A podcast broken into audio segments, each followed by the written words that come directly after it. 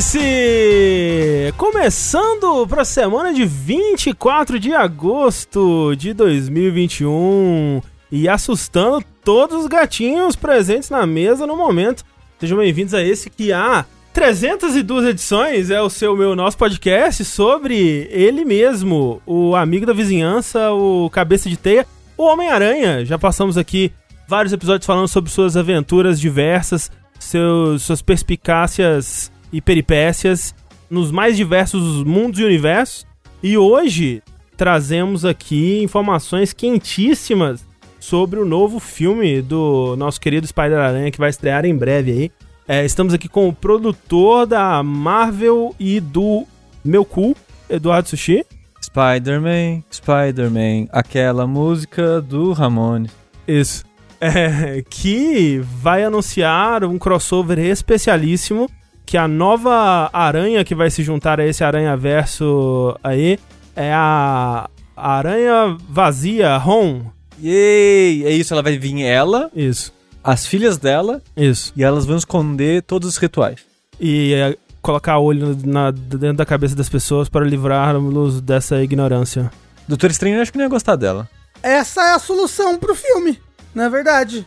É isso. Porque. No, vocês viram o trailer, né? Não, não vi. Eu vi, mas talvez não, não- Talvez tem gente que não queira ver, né? Então talvez seja melhor não falar Ok. sobre o trailer. Mas no trailer tem um problema que o Peter Parker quer resolver. Tem um problema, é que é o filme da Marvel. O problema é que a Disney tá destruindo o entretenimento. A Ron resolveria esse problema.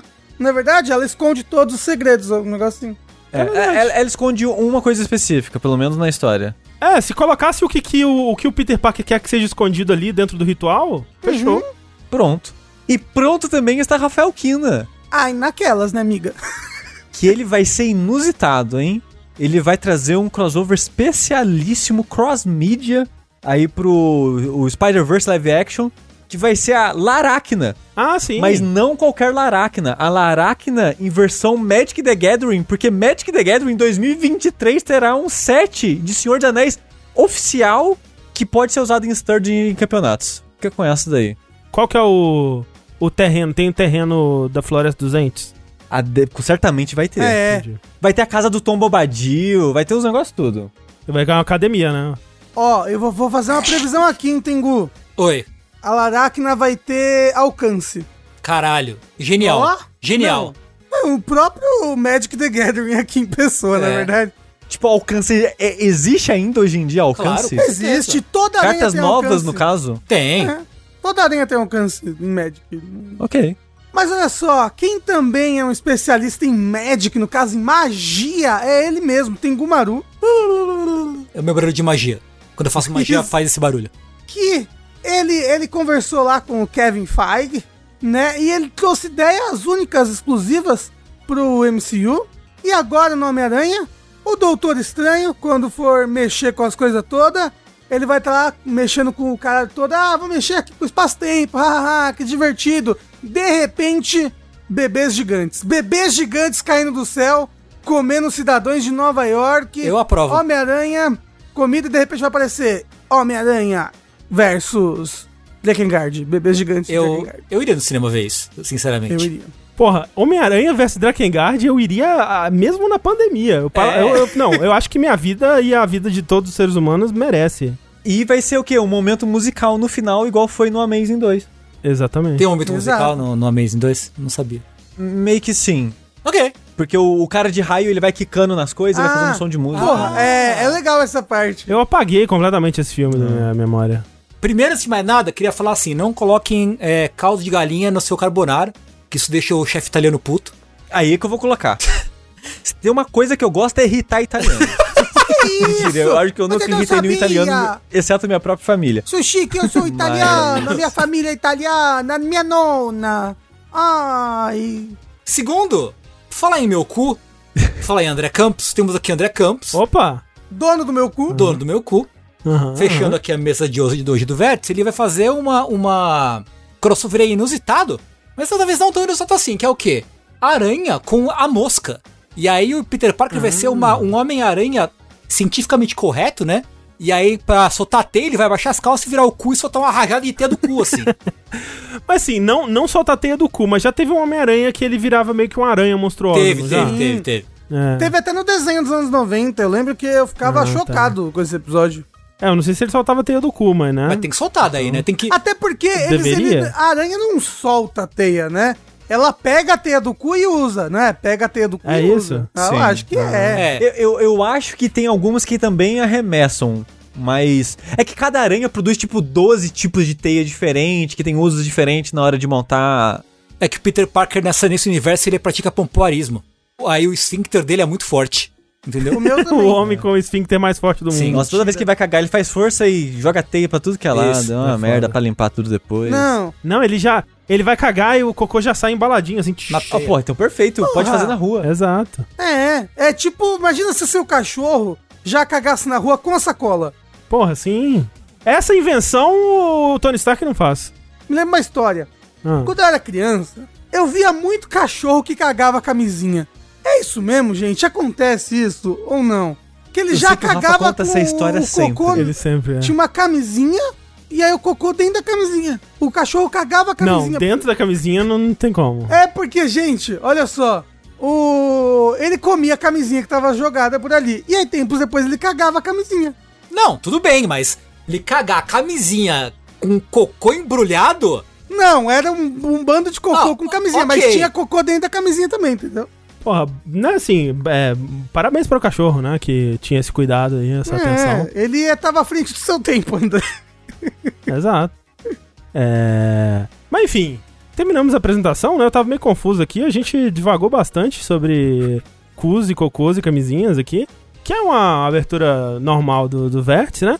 Mas olha só, por incrível que pareça, nós vamos falar sobre videogames. Olha aí. Isso é muito realmente impressionante, porque afinal de contas é um, um episódio é, de número par do Vértice.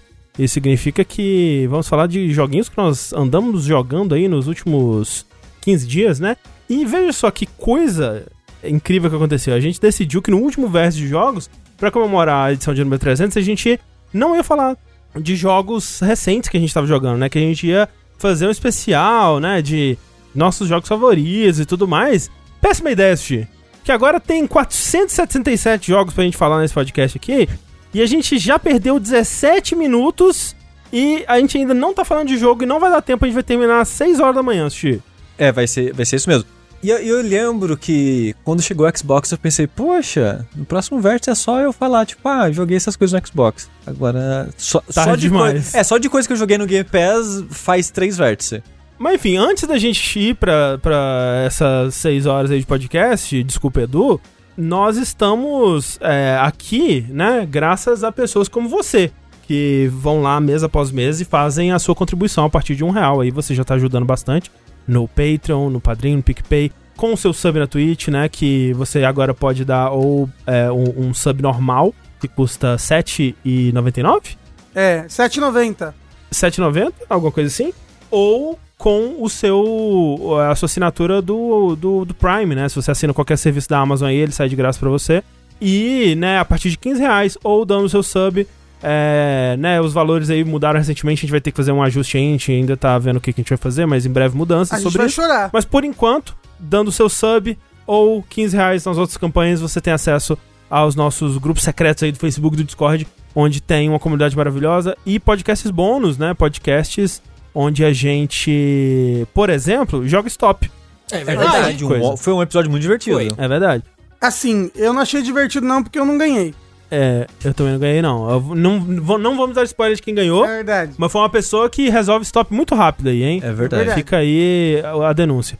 Mas ó, então se você quer contribuir, ajudar de alguma forma isso aqui a continuar funcionando, agradecemos aí a ajuda da forma que ela puder vir, né? Então a gente agradece todo mundo e acima de tudo, agradecemos a pessoas que acompanham, né, o, o nosso trabalho da forma que, que for aí. Seja você que tá aqui ao vivo assistindo a essa transmissão no twitch.tv jogabilidade, porque, né, nós fazemos essa gravação ao vivo geralmente às segundas-feiras. Ontem a gente estava pronto pra fazer, mas não fez porque tava rolando a paralisação da Twitch, né, o Sim. apagão Twitch. Que vai rolar na gringa Olha aí. também em setembro. Ah, é por quê? por causa de uma epidemia, digamos assim, de hate raid é, que tem Ah, feitos sei. em canais de minorias. Caralho. Que bosta, né? É, pra quem não sabe, é, é tipo mandar. Fazer uma raid, né? Mandar todo mundo que tá assistindo você pra um outro canal com o intuito de só ficar falando merda É, pra outra pessoa. mesmo. Que legal, que gostoso, que, que agradável. É, mas enfim, então, geralmente às segundas-feiras, 8 e meia da noite, mas hoje estamos aqui na terça. E pra você que tá aqui conosco, a vendo ao vivo, saiba que isso aqui é editado e vira um podcast. Depois que você pode escutar onde quer que você escute podcasts. No Spotify, no, no, no Deezer, no Google Podcasts, Apple Podcasts, aí seu aplicativo favorito. Só procurar por jogabilidade que você vai achar os podcasts da casa, que são o Vértice, o Dash, tem podcasts que não falam sobre jogos também, como Fora da Caixa, Linha Quente. Então tem muita coisa lá pra você escutar e se deliciar. E vamos então para ah, os jogos de hoje, porque são muitos jogos, São muitos jogos. como eu disse anteriormente. Eu, eu queria começar. Então eu começa queria aí, começar a maratona de jogos aqui, André. Eu vou cortar, hein? Eu vou dizer, quando chegar a 30 minutos de falando de jogo, Po- eu vou. Pode, pode cortar, Vou liga, cortar. O, liga o cronômetro. Mas fala da sua experiência primeiro. Então, É é, verdade. É, o que eu, é o que eu queria fazer. Eu, eu vou falar bem brevemente aqui da, da minha experiência com o Xbox Series X, que chegou desde o último vértice normal. Uhum. E eu basicamente só joguei jogos do Game Pass nele, o que é tudo que você precisa. Você não precisa comprar jogo basicamente pra um. Nem tem jogo à da venda Microsoft, Mas... É, eu. Não, eu não comprei. Eu acho que eu não. E eu acho não. E eu não pretendo comprar absolutamente nada no Xbox. Se é algum Justo. jogo que eu quero ao ponto de querer comprar, eu provavelmente vou comprar na PCN porque eu já tô com tudo lá. Troféu. Eu, não- eu não vou começar a separar os jogos. E a platina, sim. É. E a platina, né? Ô, ô, ô, Sushi, você acredita que eu comprei Doom no, no Xbox, tipo, uma semana antes deles anunciarem que ia sair Doom no Game Pass pra sempre, agora por causa da Bethesda? E agora eu tenho Doom no, no Xbox. Por que você comprou no Xbox? Porque eu acho gostoso o controle do Xbox pra jogar FPS. Ok, justo. É um bom motivo. E justo também é o Game Pass, porque isso aqui não é patrocinado. Mas poderia ser, hein, Microsoft? Alô? É. Alô, Microsoft? É, é, assim, se você quiser, Microsoft, a gente pode ser. Mas não- nesse exato momento não é. E eu queria dizer que parabéns pro Game Pass, ele realmente faz o que ele tá proposto a fazer, que é fazer as pessoas jogarem mais jogos e jogos que não jogariam em outra situação. Uhum. Porque assim que chegou, eu coloquei, sem sacanagem, 40 jogos pra baixar. eu basicamente enchi um tera do console já baixando só jogo do Game Pass. Porque eu nunca tive Xbox. Então fui lá, baixei Halo, o, o Collection, baixei o aquele remake do, do primeiro Gears. Uhum. E fui baixando as coisas exclusivas da Microsoft que eu nunca joguei. E fui baixando jogos que estão no Game Pass que eu queria jogar e não tinha jogado antes. Como o Darksider Genesis, que eu baixei e, tipo, três dias depois saiu do Game Pass. Eu não joguei. Não. Mas vários outros jogos indies, como o River City Girls. Eu queria muito jogar ele, mas ele é tipo, sei lá, 40 dólares. Não lembro. Eu lembro que ele era caro. E eu falei, cara, eu quero muito jogar esse jogo, mas não quero pagar cento e caralhadas de, reais num jogo de beat'em up. Que é um, um ótimo jogo, que eu vou jogar, tipo, duas, três horas e vai ficar Uhum, por isso mesmo, uhum. sabe? Aí, tá no Game Pass, joguei do começo ao fim, basicamente uma sentada, gostosinho demais. E o jogo ele tem bastante conteúdo, ele é bem mais longo do que um beat'em up normal, é, e é bem divertido. Os combos são bem gostosinhos, só queria que tivesse mais variedade de, de inimigos, assim, porque o jogo ele acaba ficando na mesmice meio rápido, assim, eu acho. Mas o jogo é bem legal, tô bem ansioso agora pra continuação, que já foi anunciada. É, e fui jogar, tipo, outros jogos que eu não daria chance em outra situação. Tipo, Carto. Carto é outro- era outro jogo que eu queria muito, um jogo de puzzle, inspirado em board game, com aquele esquema de, de colocar tiles, né, pecinhas, tipo Loop, He- é, Loop Hero? É Loop Hero? Loop Hero, coloca tiles. É tipo Loop Hero, assim, só que num, num setting de puzzle. É que é bem interessante o jogo. É outro que eu queria jogar, mas eu não queria pagar, sei lá, 30 dólares no jogo. Uhum. E joguei no Game Pass. Jogo muito divertido, ótimo jogo. Aí fui jogando, tipo, eu joguei um, são seis indies que são rapidinhos, assim, quatro, cinco horas você termina eles. Que eram ou jogos que eu só conhecia de nome e achei curioso, interessante a premissa, ou que eu já tava, já tava afim, só não tinha jogado ainda, porque, sei lá, não tava, não tava afim de comprar. E funciona. E muitos lançamentos saindo direto pro Game Pass. Não, é- esses últimos meses, essas últimas semanas aí, tá foda, assim, tá porque, foda. tipo, vários lançamentos, assim, é, é- Inclusive, é aquilo que a gente sentiu, acho que na época da E3, né? Que, putz, essa segunda metade do ano, Xbox vai dar um banho, assim. Sim. E tá um pouco isso, que, tipo. é, vários indies saindo agora. Então, por exemplo, The Ascent tá só no Xbox e tá no Game Pass, né? De, de É. console. É, o, o Boyfriend Dungeon só no Xbox e o Game Pass. o aquele do Corvinho lá tá Game Pass? Não, Não, né? não, não tá. Hum, mas o Dodgeball Academia tá Game Pass. 12 Minutes, só Xbox e no Game Pass. É. É Humankind, né? Só Xbox e, e eu, quer dizer, eu não sei se ele é só Xbox, mas Game Pass também. Sim. É, o, o Psychonauts saindo pro Game Pass. É, né? é muito lançamento pro Game Pass. Tipo aquele Chris Tale, não é, com, não é exclusivo pra console pro, pro Xbox, mas lançou no Game Pass. Unsighted no lançamento no Game Pass. É, muito legal. É, É, não, é vários jogos da Humble, né? Eles fizeram uma parceria, vai ter, sei lá, mais uns 10 jogos da Humble Games é, saindo, lançando direto pro Game Pass. E vários deles parecem muito legais. E, e é de novo, daqueles 10 jogos, o que eu quero jogar mesmo é o Unsighted. Mas tendo no Game Pass, sei lá, uns 7 daqueles 10, eu tô chutando os números de jogos, tá, gente? Eu tenho vontade de, de pelo menos experimentar no Game Pass. Uhum. Ah, outro jogo que eu experimentei por causa do Game Pass foi aquele Last Stop, que eu não terminei ainda, porque eu achei meio ruim. É, mas talvez falhe no próximo Vértice. Então, eu tô achando o serviço muito bom, tá realmente me incentivando a jogar muito mais jogos do que eu tava jogando até então. Talvez isso passe depois que a novidade do console novo e de Uhum. tanta a enxurrada de jogos, esse tipo de coisa passar. Mas me parece um ótimo custo-benefício o serviço com a quantidade de jogos, com a qualidade dos jogos que tem saído. Que loucura, né, cara? Que loucura. Não, e é muito mágico, é muito, é muito, é muito fácil, é muito. Como é que eu falo? Sim. Cômodo. Não é cômodo, é É prático. simples, É, conveni- é prático. conveniente. É muito prático, é muito conveniente. Você vai lá, catálogo gigante de jogo, aí, pô, vou jogar isso daqui, bota, faz download ali rapidinho, joga. E tipo, você usou a, a feature de, de Quick Resume? Não, eu- é uma crítica que eu tenho ao Xbox é isso, porque o Quick Resume, ele não é pra todo jogo, eu achava que era pra todo jogo. Não, não E é. 95% dos jogos que eu joguei não tem Quick Resume. Porra, É, é o curioso que todos os jogos que a Thalissa tem vontade de jogar, tem. E todos que eu joguei, nenhum tinha Quick Resume. é, não, mentira, só um teve. Que eu joguei um, tipo, 30 minutos do primeiro Dead Space só pra testar um jogo de 360 rodando no Series X. E ele tem. Eu acho que, É. em geral, os jogos de 360 tem Quick Resume. É, sabe o que, que é? É porque eu, eu tava jogando muito Banjo Kazooie com Forza. E aí eu pulava de um pro outro assim, ó, instantaneamente. Pá, pá. É. Shaizen pergunta: o Xbox já vem com a assinatura Game Pass? E não, né? Não. Mas o primeiro mês é, é. 5 reais o Game Pass Ultimate o primeiro mês. E depois é 45, eu acho. Mas se você só quer só os jogos, você não quer o online e nem o Game Pass de PC, é só o Game Pass de console, acho que é 30. É uma coisa assim. Aí, aí 45 é o Ultimate, que é tudo junto, né? E um jogo, André, que eu joguei do começo ao fim, por causa do Game Pass também, Hum, Dodgeball Academia. olha aí! eu, sei- eu tenho que me Academia. segurar, porque eu sempre penso em Super Dodgeball Academia por algum motivo na minha cabeça. My Dodgeball Academia. Isso, É. mais Dodgeball Academia. Foi esse jogo aí brasileiro, olha só, veja só você. Do pessoal do Ninjin. Exato. Inclusive tem referência ao Ninjin no, no jogo, hein? Tem, tem. E que Ninjin, pra quem não sabe, era um jogo que era um Auto Warner brasileiro também, que eventualmente virou uma animação pelo mesmo pessoal, é, produzido pelo menos pelo mesmo pessoal, é lançado pela Cartoon Network, né? Sim. E eu quero muito, já digo aqui antes de falar do jogo, quero muito uma animação do Dodgeball Academia. E parece que ele foi feito pensando na possibilidade disso acontecer É, já. né? É. É, é, ó, é, é- é o que eu falei quando eu joguei o demo, né? Tipo, parece que você tá jogando um desenho da Cartoon Network, né? Exato. Inclusive, se é, ó, fica aí a ideia, se eles quiserem, provavelmente eles já, já sabem o que eles vão fazer, né? Porra, Mas se porra eles quiserem um dublador- dar aqui a minha ideia. Mas que daria pra continuar, o desenho daria pra continuar de onde acaba o jogo, por exemplo. Dá, dá, dá total pra fazer Ó, isso mesmo. Eu faço uma velha fumante como ninguém. Se vocês precisarem de uma velha fumante pra dublagem aí. A dona da cantina, Rafa, É.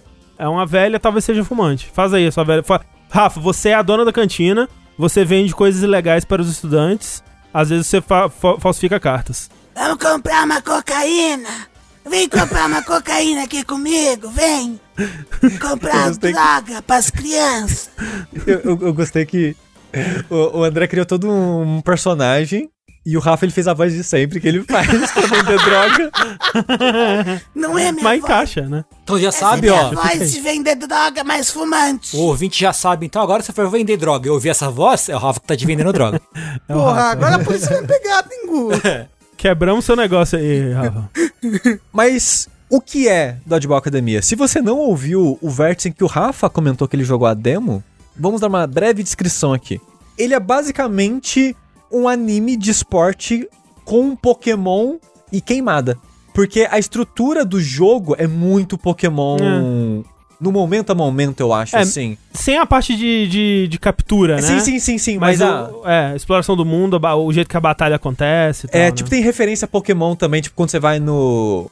Na enfermaria, É, assim, sim, tem é o o- a poção de cura do Pokémon em cima da mesa. A enfermaria é total centro de Pokémon, é. É, o som de você tomando remedinho pra se curar igual, é, é. muito o som do. Da- de você curando os Pokémon. Até o som, e quando começa a partida de queimada, quando Sim, termina, sim. Então, a musiquinha lembra muito Pokémon. Ele tem umas influências de Pokémon nesse sentido, mas ele é basicamente um anime de esporte que se passa numa escola focada em queimada, uma escola especializada em queimadas. E começa o jogo com o Otto, o protagonista, ele sendo aceito e indo pro primeiro dia de aula é, nessa escola de queimada, que o sonho da vida dele é ser um jogador profissional de queimada, que ele ama queimadas e tal. E começa um anime Quando já... você fala ele ama queimadas, parece que é o, o- na floresta. Né? Não, não, queimada. Não, Parece É que o- quem- a única pessoa que ama Salles. essa é o velho mineiro É lá. o Salles, é o, é o ministro da... É, é o Salles. É. É, é verdade. É o Salles Origin Stories. Ele amava queimada. É, mas é queimado o esporte. Entenda que toda vez que eu falar queimada aqui é, é, o, é o esporte queimada. E o anime começa logo em, O o- anime. em seguida, porque. E é anime mesmo, porque assim que ele tá ali na, na recepção, né? No primeiro dia de aula, já tá o diretor da escola fazendo aquele gesto de. Maravilhoso. Maravilhosa, animação maravilhosa Incrível. de passa o dedo indicador com o dedão no- nos lábios e estala o dedo, sabe? Vocês jogaram em português, inclusive, eu espero. Sim, eu vou- a gente vai falar disso, mas sim. Eu joguei só em português e às vezes colocando em inglês pra comparar alguns momentos. E nessa hora você vê uma bola dourada girando eternamente, que é a bola do herói, basicamente, que existiu a guerra da queimada em algum momento da história desse universo. E o herói dessa guerra, ele deu, arremessou a bola com tanta força que ela gira até hoje, cravada naquela pedra.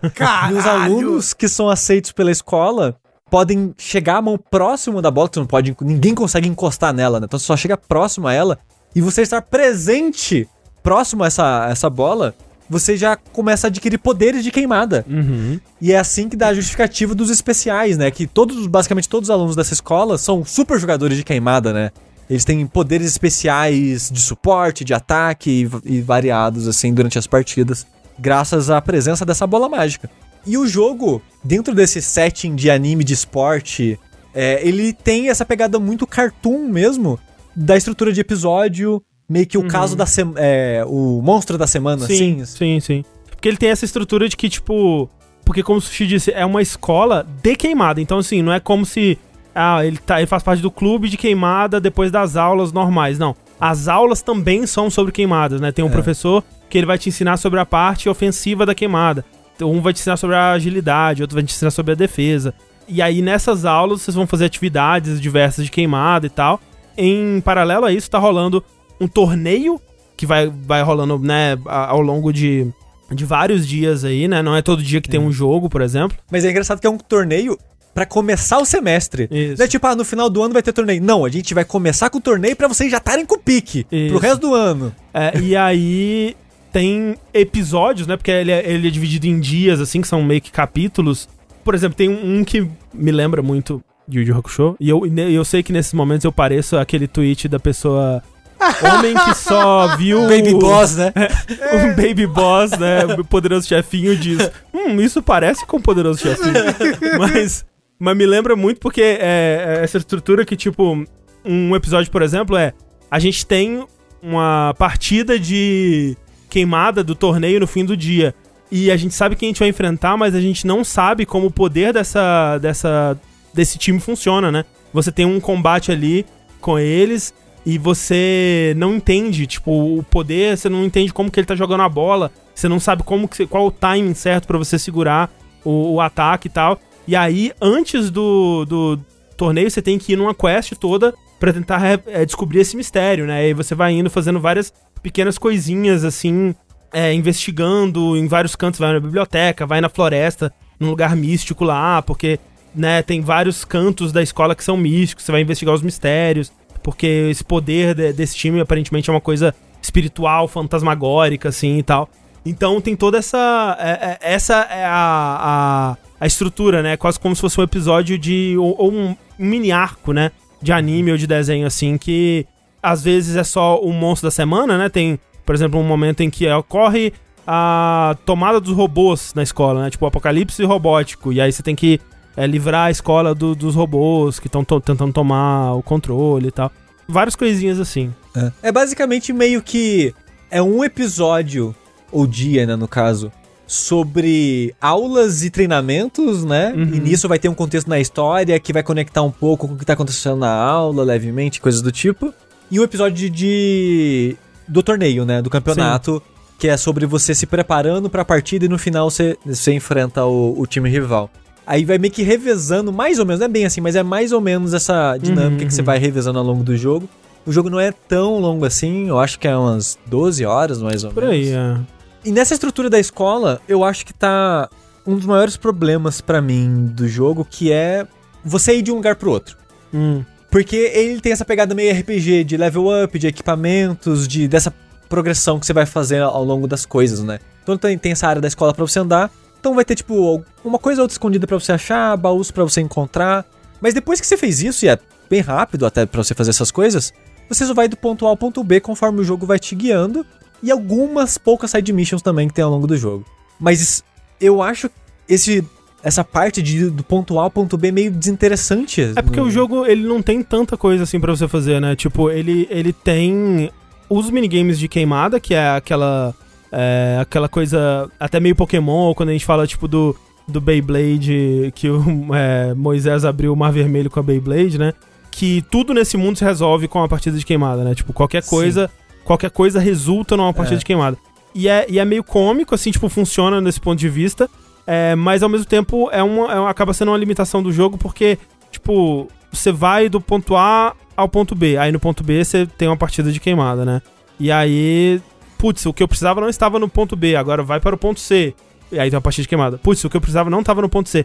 E às vezes esse vai e volta, ele exagera um pouco, eu senti. É, é, é meio que uma fat quest de queimada. É. Meio que a dinâmica do jogo, assim. E, e eu cansei bem rápido até disso. Principalmente porque, como o André tava falando, tudo é queimada. E até certo ponto é engraçado e divertido isso.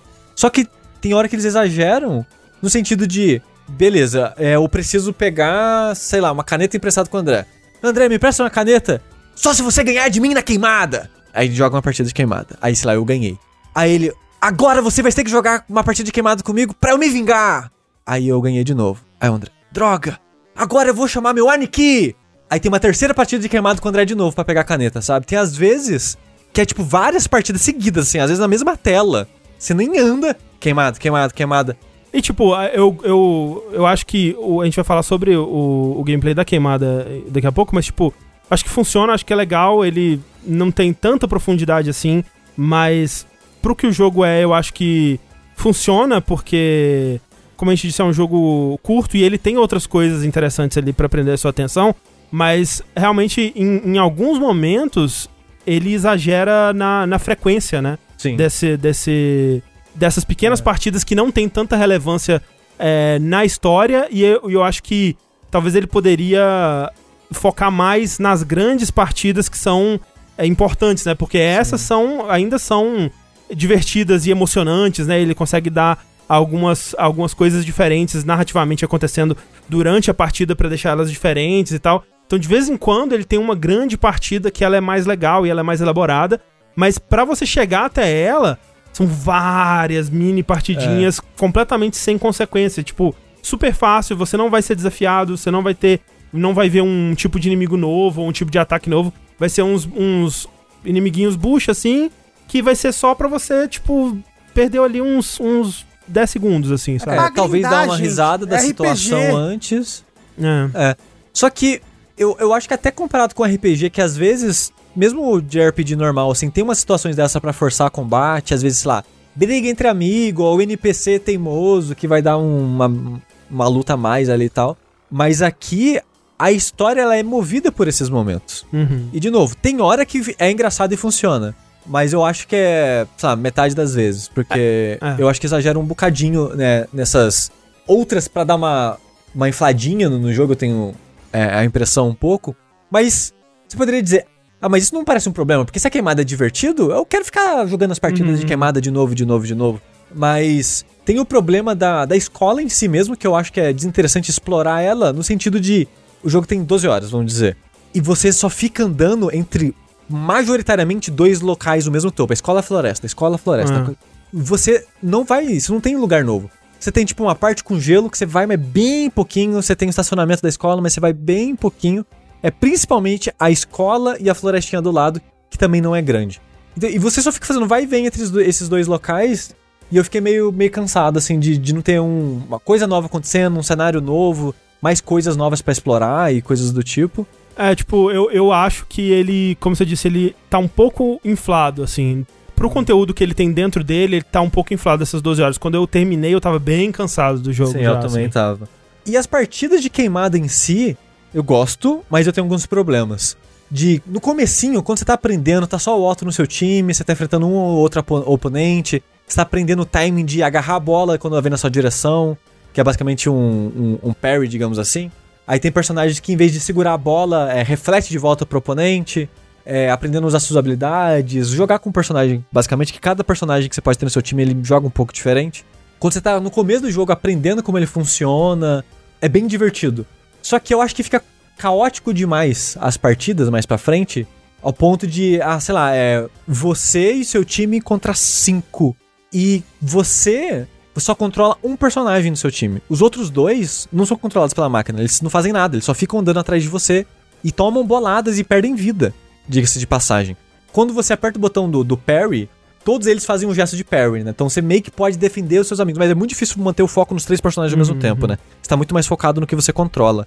E eu acho isso meio frustrante porque o, o time rival tá todo mundo jogando ao mesmo tempo. Uhum. Se cada um tá com uma bola na mão, todo mundo vai arremessar a bola ao mesmo tempo, fazer combo e o caralho é quatro.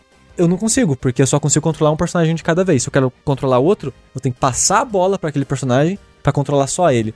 E Ah. eu achei essa dinâmica meio desinteressante, assim, pra mim, no, no final. É um sentimento que eu me lembro um pouco com Final Fantasy VII Remake, no sentido de que eu gosto daquele combate quando eu tô com Cloud.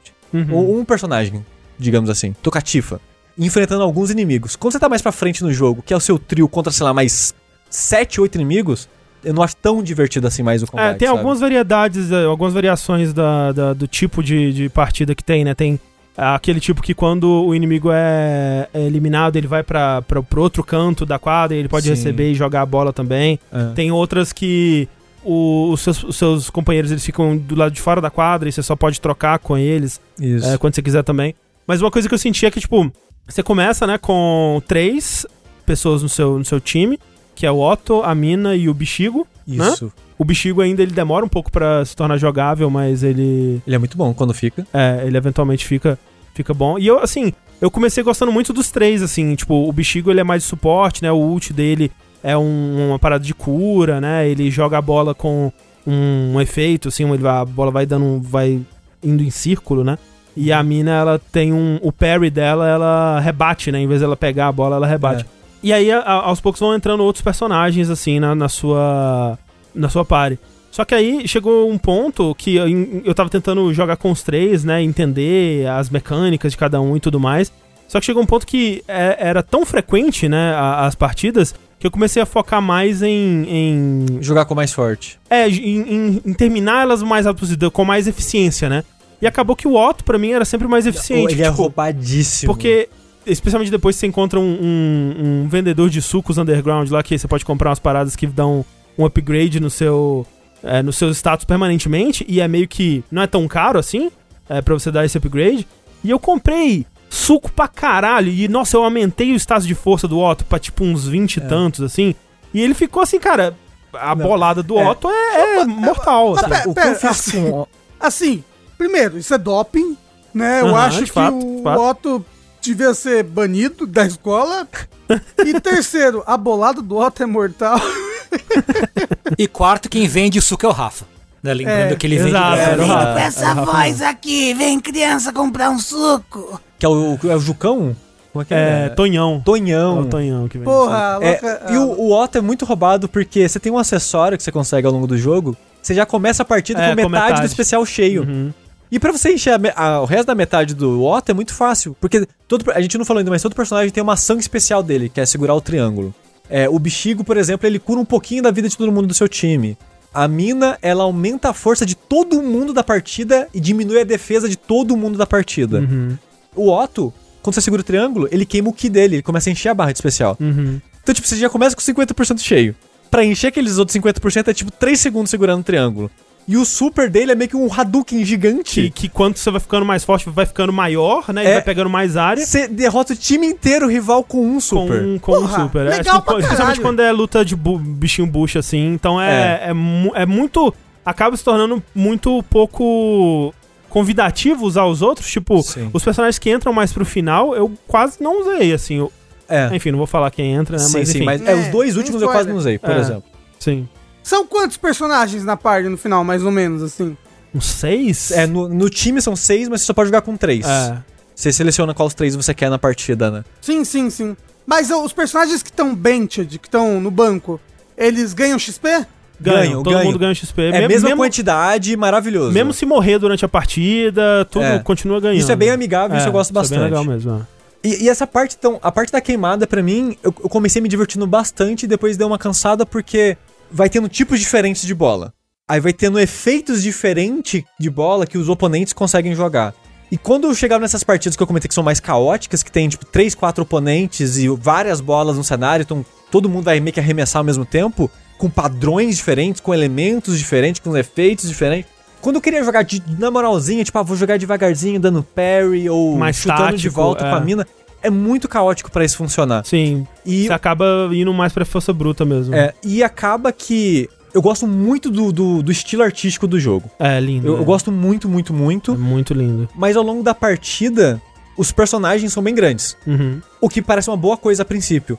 Só que depois, quando você começa a ter três do seu time, três na, na- do lado rival é, da, da quadra. E tem esse esquema também que o André comentou mais cedo, que às vezes quando alguém é queimado do time rival, ele vai pras costas do seu time, né? Isso é dificílimo.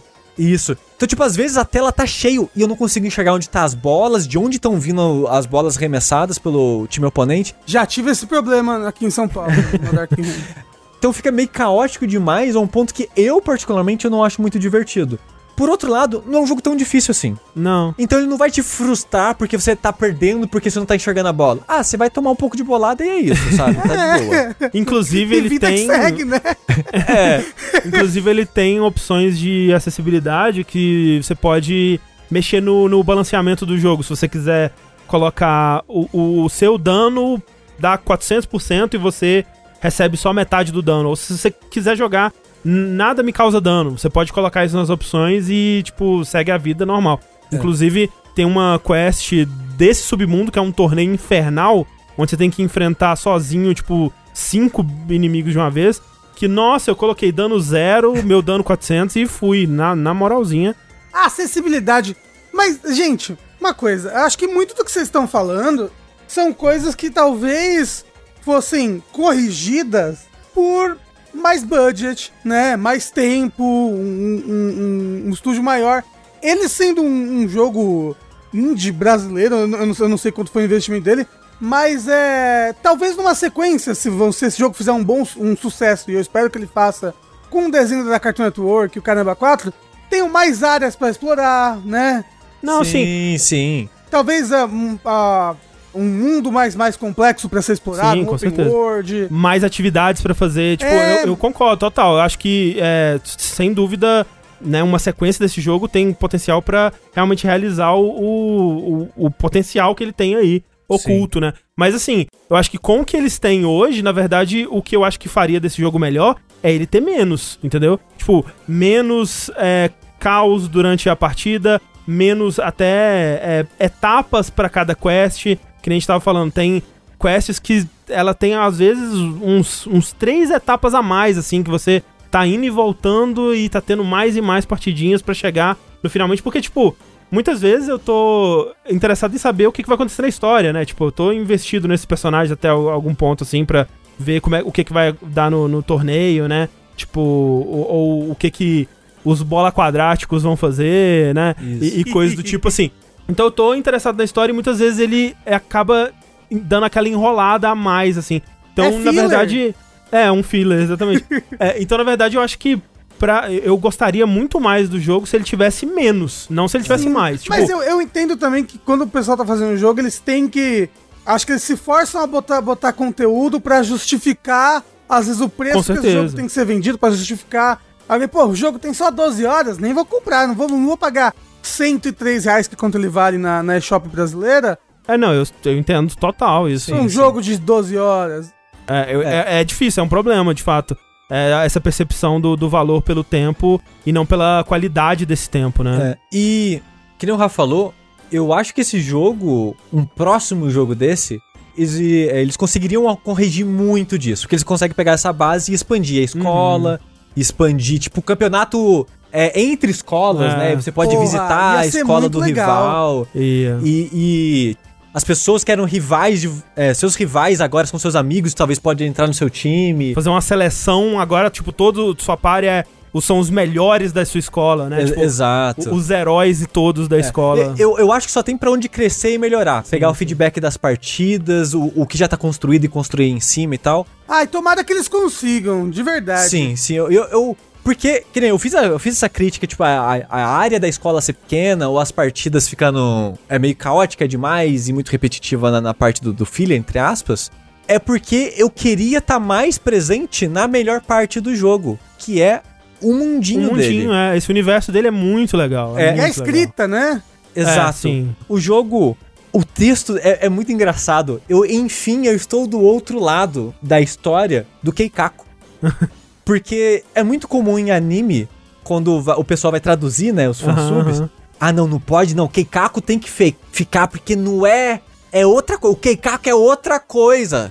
Tipo, ah, não, no, no One Piece não é amigo, é na cama, porque é Na outro cama. sentimento, Sim, entendeu? Se colocar só amigo, você tá diminuindo. E quando você vê o, o texto em, em português e você vê o texto em outros idiomas, perde muito do, do sabor. Não, e É, eu, eu pra gosto mim, que, sabe? é, por exemplo, a- a- tem muita comidinha que é comidinha ja- é, é, brasileira, né? Então tem brigadeiro, coxinha, pão de queijo e tal, assim. E eu gostava de ver a tradução, né? E tipo, ah, brigadeiro é tipo chocolate truffle. Eu tipo, ah, tadinhos dos gringos, eles nunca vão entender o que é um brigadeiro de verdade. Não, a imagem que você postou no Twitter, Aham. que tem uma parte no comecinho do jogo, o Otto ele recebe uma carta de um de uma pessoa anônima. E tipo, em inglês a carta até meio for- parece meio formal até, Aham. sabe?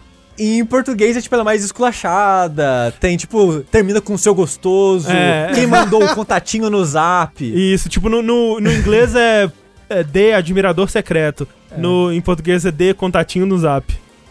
Então, tipo, eu acho que por ser escrito, né, por brasileiro, é mais fácil você colocar a personalidade, né, de onde você mora, de onde Sim, você tá mais sim. familiarizado, né? E em outros idiomas acaba ficando mais.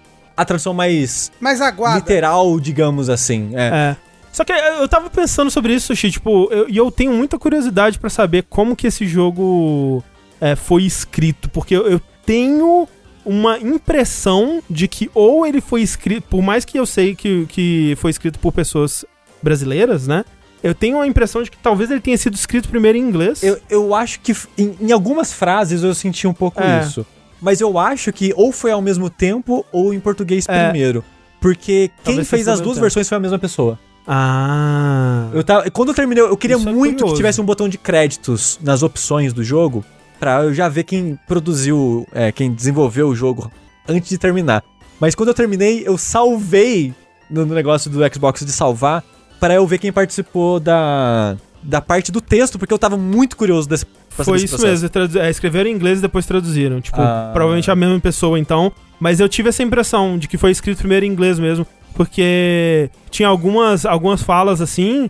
Especialmente quando eles estão falando de, de dodgeball, né? Tem algumas piadas que só funcionam em inglês. Sim. Tipo assim, ah, é.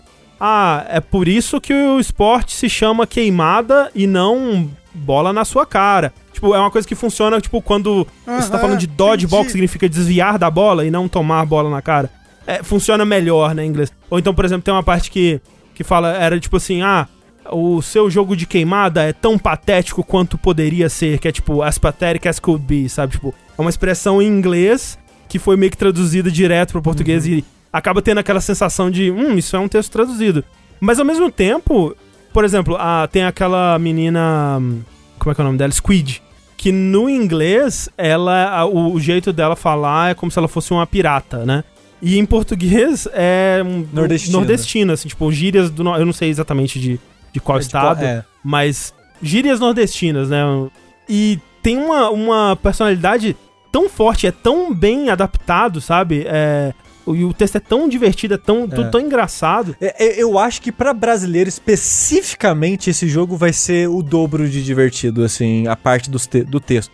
Não, tipo, eu, eu, eu lembro que na demo eu ri várias vezes, só porque o quão brasileiro tudo era, sabe? Sim, Esse sim. negócio do, do seu contatinho no zap, sabe? É muito bom. E, e o, que- o que pra mim é legal é que ele tem muita piadinha pra brasileiro entender, digamos Uhum, assim.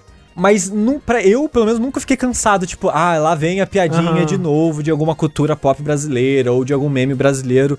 Foi feito de um jeito que pra mim eu achei no Na ponto, medida, assim, é. É sabe? porque É. foi feito por brasileiro, né? Então, Não, tipo, mas Rafa, mas mesmo assim, por exemplo, tem o, o Knights of Pen and Paper, sabe? Que é muito memezinho de cultura pop geral, assim. Aí acaba ficando meio cansativo de tanta referenciazinhas e memezinhos tem. Mas, mas eu, eu eu acho que é diferente porque é algo cultural nosso sendo feito por alguém de nós, entendeu? Mas esse jogo eu tô falando é brasileiro, Rafa. Não, eu sei, mas é no caso é algo cultural nosso. O, a cultura pop do Knights of Pen and Paper é cultura pop estadunidense ou é cultura pop brasileira? Tem os Entendeu? dois. É, por- é porque eu acho que as coisas desse jogo não são forçadas. O diálogo é muito natural. Então, tipo, qu- quando você vê referências brasileiras, é só um brasileiro sendo brasileiro, sabe? Ele, ele não tá forçando um algo. Mas ao mesmo tempo não é, não é só não ser forçado, é, é a, é a- frequência, né? É o, é o contexto onde é incluído. Eu acho que isso tudo eles fizeram muito bem, Sim, assim. Não, sim. não teve nenhum momento que me incomodou também. Exato, eu tava querendo fazer um elogio que eu acho que foi muito bem medido e usado, como foi feito. Eu tô elogiando também. A gente tá brigando aqui pra ver quem elogia mais. é. E eu queria dizer que o mundo 3D com os personagens chapados 2D me lembra Gumball. é, né? um pouco o que, que eu gosto também. Mas então, tipo, o mundo da escolinha, os personagens, o, o humor do texto, o design dos personagens, eu gosto muito de todo, toda essa parte, assim. E eu queria mais dessas brincadeiras com esses personagens, dessas situações. Eu queria que o jogo ele tivesse mais dias dentro dessa história, mas eu sei que é mais difícil fazer dia do que partidas, né? É, pois é, o o gameplay já tá pronto dias, lá, né? É. você só co- recontextualiza, né, o, o combate. É, agora você fazer o texto para mais um dia e programação para contextualizar todos os, os acontecimentos daquele outro dia é muito mais trabalhoso, né? Imagina que todos os dias os NPCs também deveriam tá que, ter que mudar o que eles estão fazendo naquele dia. Na Sim, escola sim, sim. toda. É muito mais trabalho, né? Sim, É, total. o, o, como o André falou, eu queria que o jogo tivesse menos, mas mais dias, sabe? Eu queria que os dias fossem mais curtos, mas que tivessem mais dias dentro do jogo. Porque a parte entre histórias é a parte mais cansativa pra mim, assim. Mas é um jogo que eu recomendo demais, demais, demais, demais que todo mundo que tá ouvindo isso aqui jogue. Tipo, era muito legal. É uma coisa que a gente não falou, é muito importante falar. O modo de ensino no de idiomas. Putz, isso é muito legal mesmo. É. É a primeira vez que eu vejo isso num jogo. Eu acho que tem um emulador que faz isso, que o André comentou em algum outro streaming. Uhum. Ou o Tengu comentou. É o. Wonderbar. É o emulador Wonderbar, que é isso, de Super isso, isso. Nintendo que, que faz esse, esse tipo de coisa. Como é que funciona? Quando você tá jogando um jogo, você vai jogar, você pode escolher o idioma principal que vai estar no jogo. Aí nas opções, no modo de acessi- de acessibilidade, você pode colocar um modo meio que de aprendizado, pra você treinar aprendizado de outros idiomas, que quando você aperta o equivalente ao select de um controle, durante os diálogos aparece meio que como se fosse uma legenda de filme embaixo, o idioma que você escolheu, você escolhe qual vai ser o segundo idioma, né? E na parte de menu e alguns pontos específicos troca tudo, né? Aí você só fica apertando select pra ficar saltando entre os idiomas. E isso é muito, muito legal se você tá aprendendo outro idioma. Pro André faz- jogar esse jogo depois com o japonês. É, não, eu fiz ele quase todo olhando como é que tava as coisas em japonês e tal. É muito legal, tipo. E, eu, e eu ficava, na verdade, porque você pode. Você escolhe qual, qual o idioma secundário você quer, mas você pode alternar entre todos, né? Você segura Ah, é o select verdade, e pode ir é- alternando. é- é verdade. Então, muitas vezes eu pensava, ok, como é que ficou coxinha em todos os idiomas? Aí eu ia lá, tipo, ok, ok, ok, ok. E uma coisa que eu adorava fazer é como ficou a tradução das comidas, porque todas as Uhum. comidas do jogo são comidas brasileiras. Tipo, é, co- é não, kibe não é brasileiro, mas é muito né, tradicional Sim, já sim, da cultura sim. brasileira. Então, tipo, sei lá, coxinha, kibe, suco de açaí, ah, guaraná. É. Tipo, inclusive o Otto não gosta de Guaraná, é absurdo. É Que porque os absurdo. personagens eles têm preferências, né, entre as comidas e tal. E eu, e eu adorava ficar comparando como que ficou nos outros idiomas, como é que eles traduziram isso. É, igual o André falando, é brigadeiro, é tipo trufa de chocolate, tipo, coitados. Mas eu, eu acho que no, na gringa, quando se vende brigadeiro, eles vendem como chocolate truffle. Ah, não, é, faz sentido, mas é, mas é aquilo, é, se perde na tradução. Sim. É, não é, porque não, é, trufa. uma trufa de É, não chocolate. é, é um brigadeiro, né? Na verdade, não tem nada a ver com trufa, mas tudo bem. É porque, na verdade, qualquer bola o pessoal chama de trufa, entendeu? É. É, mas é isso. Dodgeball Academia, já falei por uma hora do jogo que era pra falar 30 Não, minutos. não, a gente. Eu tava marcando aqui, a gente falou 30 minutos, porque Ok. teve 15 minutos de introdução, 15 minutos falando do Xbox Show. e meia hora do Dodgeball, tamo aí. É isso. Tá tudo, tudo dentro do Keikaku. O jogo, lembrando, tem pra Game Pass de console e PC. Se você tem Game Pass, é, e o jogo, a versão dele é de Game Boy, é, de Xbox One. Então não precisa do Series X, não precisa do Series S. Você tem o Xbox One pra frente, joga. E o PC, né? No- PC, ele, tá, PC. ele tá no Game Pass do PC também. E também, se você quiser, tá no PS4, PS5 aí. É, Switch, e né? as coisas. É, é, tipo, inclusive no Switch, ele tá 103 reais, mas é na, na eShop brasileira. E é o mais barato, porque ele é 25 dólares normalmente na eShop estadunidense.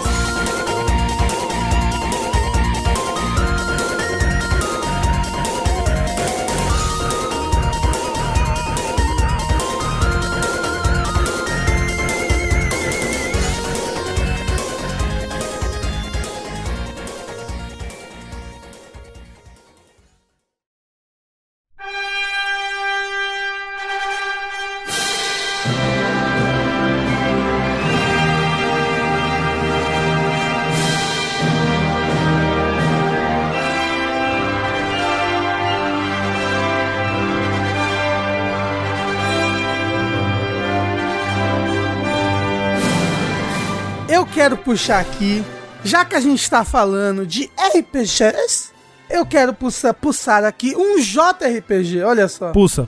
que é Dragon Quest. Uou! Dragon Quest, Rafael? Você já falou esse ano de Dragon Quest. Mas é, meus amigos, deixa eu falar pra vocês. Eu conheci Dragon Quest pelo Dragon Quest Builders 2, né? Que é o meu Dragon Quest favorito pra sempre, infelizmente. Desculpa O outro seu Dragon jogo Quest. favorito pra sempre. Meu, um dos meus jogos favoritos da vida, com certeza. Tava até pensando em fazer live dele, vamos ver se, se rola. Jogar mais uma vez, né? Porque você quase não jogou ele É, na sua vida. que eu já zerei ele em dois consoles. Talvez tá na hora de zerar no terceiro. Você já jogou ele no Game Pass já? Não, Que ele tá? né? eu Aí, sei. ó, tem que pegar esses Ah, mil assim, aí. o, Mil, fa- mil o fato de que, o fato de que, ó, Dragon Quest 11, Echoes of an Elusive Age, Definitive Edition S, né, tá no Game Pass. E é Joga, gente. o meu JRPG favorito. É muito bom. Jogue. Eu é acho que é um dos meus também. É gigante, mas ele é épico, é maravilhoso. Jogue. Você fala isso porque você nunca jogou Corpse Party. Mas não é de RPG Corpse Party. É mais um visual. E o Dragon Quest Builders 2, que é um dos meus jogos, jogos ponto favorito da vida, também tá no Game Pass. Gente, por favor, joguem. O negócio é, eu fiquei muito apaixonado em Dragon Quest. Depois que eu, que eu joguei Builders 2, joguei o 11, amei de paixão o 11. Falei, porra, eu preciso de mais Dragon Quest na minha vida. Viver é muito triste, ser brasileiro é um sofrimento eterno, eu preciso jogar Dragon Quest. E aí, eu pensei, qual Dragon Quest seria bom pra eu jogar agora? Como vocês podem perceber, o último que lançou foi o 11. Tem outros 10, na verdade 9. Aí pra trás pra jogar, né? Na verdade, 8. Na verdade, 8 porque o 10 é online, não dá pra jogar aqui no Brasil. Não, eu tava falando, na verdade 9, porque o 10 é online e não dá pra jogar aqui no Brasil. Então a gente falou a mesma coisa, eu acho. É, só que é na verdade 9. É, justo. É, É, ok. porque do 10 pra trás. É, do 10 pra trás, só justo. menos o 10. É isso. é Por isso. enquanto, hein, Rafa? Porque vai sair o modo história do 10 separado. é, mas vai sair. Ah, não anunciaram pro ocidente ainda. Ah, mas sai.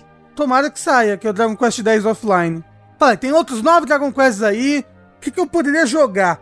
Pois bem, eu fui então jogar o Dragon Quest 8. Porque todo mundo fala, o Dragon Quest 8 é muito parecido com o 11. Né? Na verdade, o 11 é muito parecido com o 8.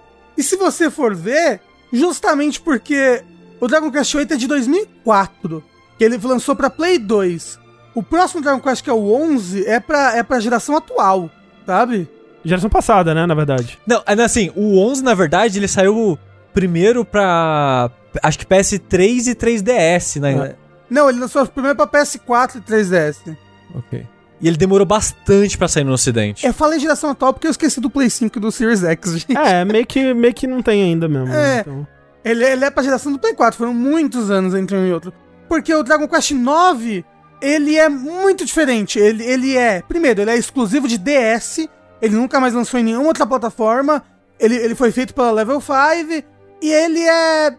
Ele é meio que um RPG mais multiplayer, mais livre, porque o foco dele não é muito uma historinha que nem do Dragon Quest VIII, que nem dos todos os outros Dragon Quests. É você cria o seu personagem, você tem esse mundo que tem várias, várias historinhas nas, na, nas cidades e tudo mais. Mas você cria todos os personagens dessa parte, você pode jogar multiplayer. Ele tem um Você chegou a jogar o 9, Tengu? Eu joguei. Pass. É, um o. Tengu nem gosta do 9, inclusive. Não, não, é, não se eu não me engano. Por quê? O que que você- Por causa disso? Porque não tem história e tal? É, é, é, é que, eu- que assim, eu não, eu não tenho muita experiência com Dragon Quest, né? Mas ele é muito jogo slow burn, assim. Jogo demora, tem tutorial até a 25 hora de jogo. E a história não é muito interessante. Eu não gosto muito do estilo de você criar personagem, sabe? Eu prefiro ter o bagulho pronto. Assim. sei. Então, de várias formas, ele não era meu estilo. Então eu acabei não gostando dele mesmo. Mas, dito isso, ele fez muito sucesso no- nos Estados Unidos na época e ele é. Foi o primeiro Dragon Quest de muita gente, ele é muito amado, o Tengu. O 9, você diz? O 9, pois é.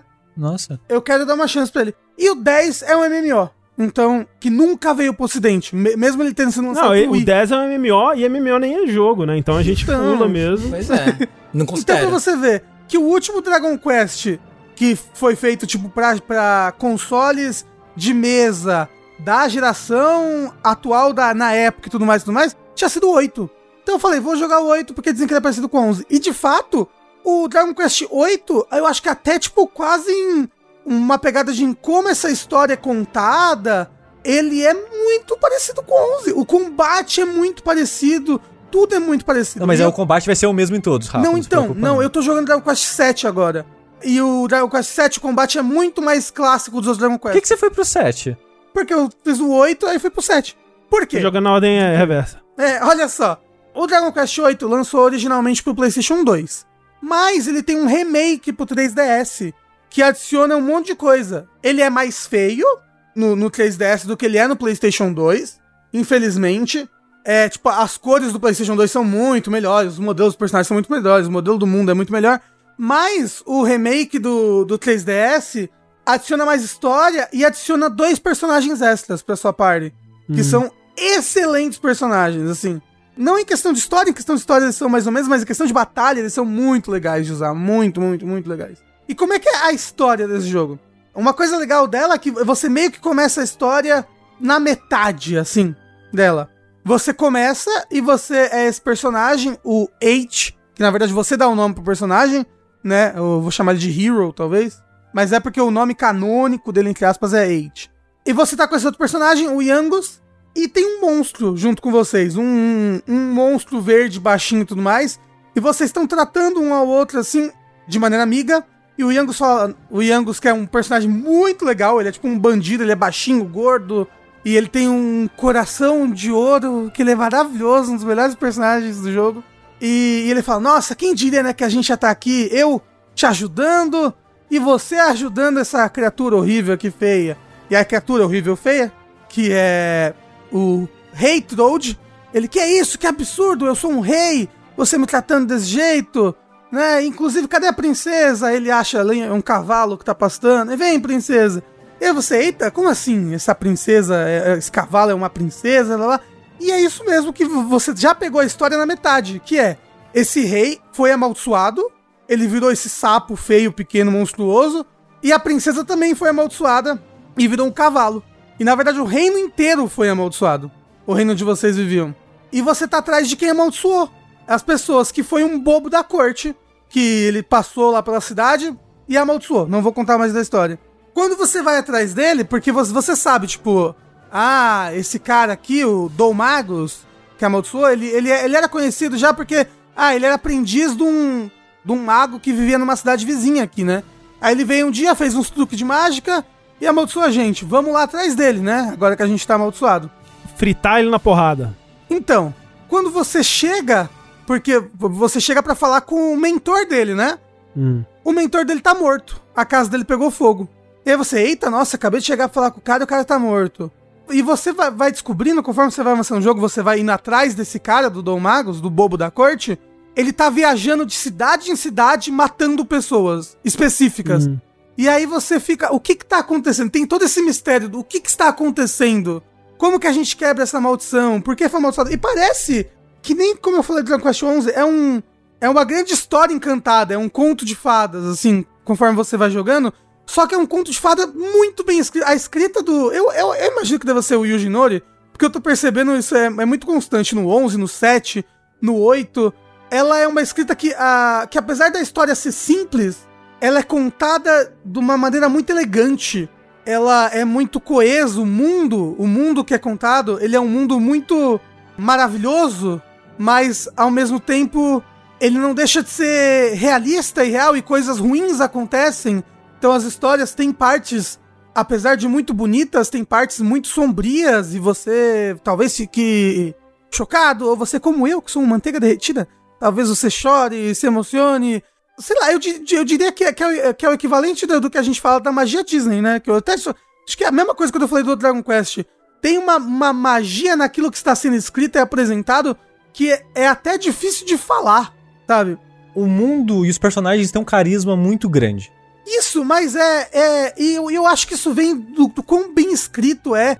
E o quão, por exemplo, uma coisa que eu gosto demais no Dragon Quest, que eu desgosto em outros JRPGs, é o quanto seus personagens fazem parte daquele mundo e o quanto ele, eles não se destacam daquele mundo, sabe? Por exemplo, quando você vai jogar Final Fantasy VII, você tá andando na rua e você é o protagonista. Ah, a cena do metrô sabe? no remake, a cena do metrô. Eles, eh, os, os protagonistas do metrô lá. É, então, tipo, você tá no metrô, tá todo mundo, né, vestido normal, pã, e os protagonistas, eles são super distantes, sabe? Eles são... Estão com o cabelo espetado em um milhão de cintos e tudo mais, e a outra pessoa tá vestindo uma camiseta e um shorts. E os personagens de Dragon Quest, não, eles são daquele mundo, sabe? Eles, eles, eles estão com roupas mundanas, ou mesmo quando a roupa deles não é mundana, a roupa parece que pertence. E, ele, e eles pertencem àquele mundo e àquele ambiente, as ações deles pertencem muito àquele ambiente e à maneira como eles são. E sobre isso do, do mundinho, dos personagens se encaixarem, de ser convidativo, eu sempre que a gente tá falando de Dragon Quest eu, eu referencio esse vídeo, mas eu acho que é um ótimo vídeo para você saber o que faz Dragon Quest especial, pelo menos para um fã muito específico, que eu acho que ele reflete e ele vende muito bem, que é o review do Tim Rogers do Dragon Quest 11, quando ele saiu, enfim, pra, no ocidente, pra PS4, e o review dele tem tipo uma hora, e ele quase não fala da história do jogo, ele fala do que o jogo faz ele sentir. Ele vende de por que, que eu gosto tanto de Dragon Quest. E ele passa basicamente uma hora falando disso, e é um ótimo review para você entender um pouquinho dessa magia. Porque quando eu saí do review, Falei, beleza, não sei do que é o jogo, mas isso do que ele estava descrevendo, que ele sente, do que ele gosta, parece muito legal. E o Dragon Quest realmente ele vem disso. É um jogo que a história, quando você olha ela por cima assim, é um conto de fadas bobo, como o Rafa estava falando, mas é escrito de uma maneira que te convence que os personagens, você tem um carinho por eles, você gosta deles, você se interessa pelo que está acontecendo.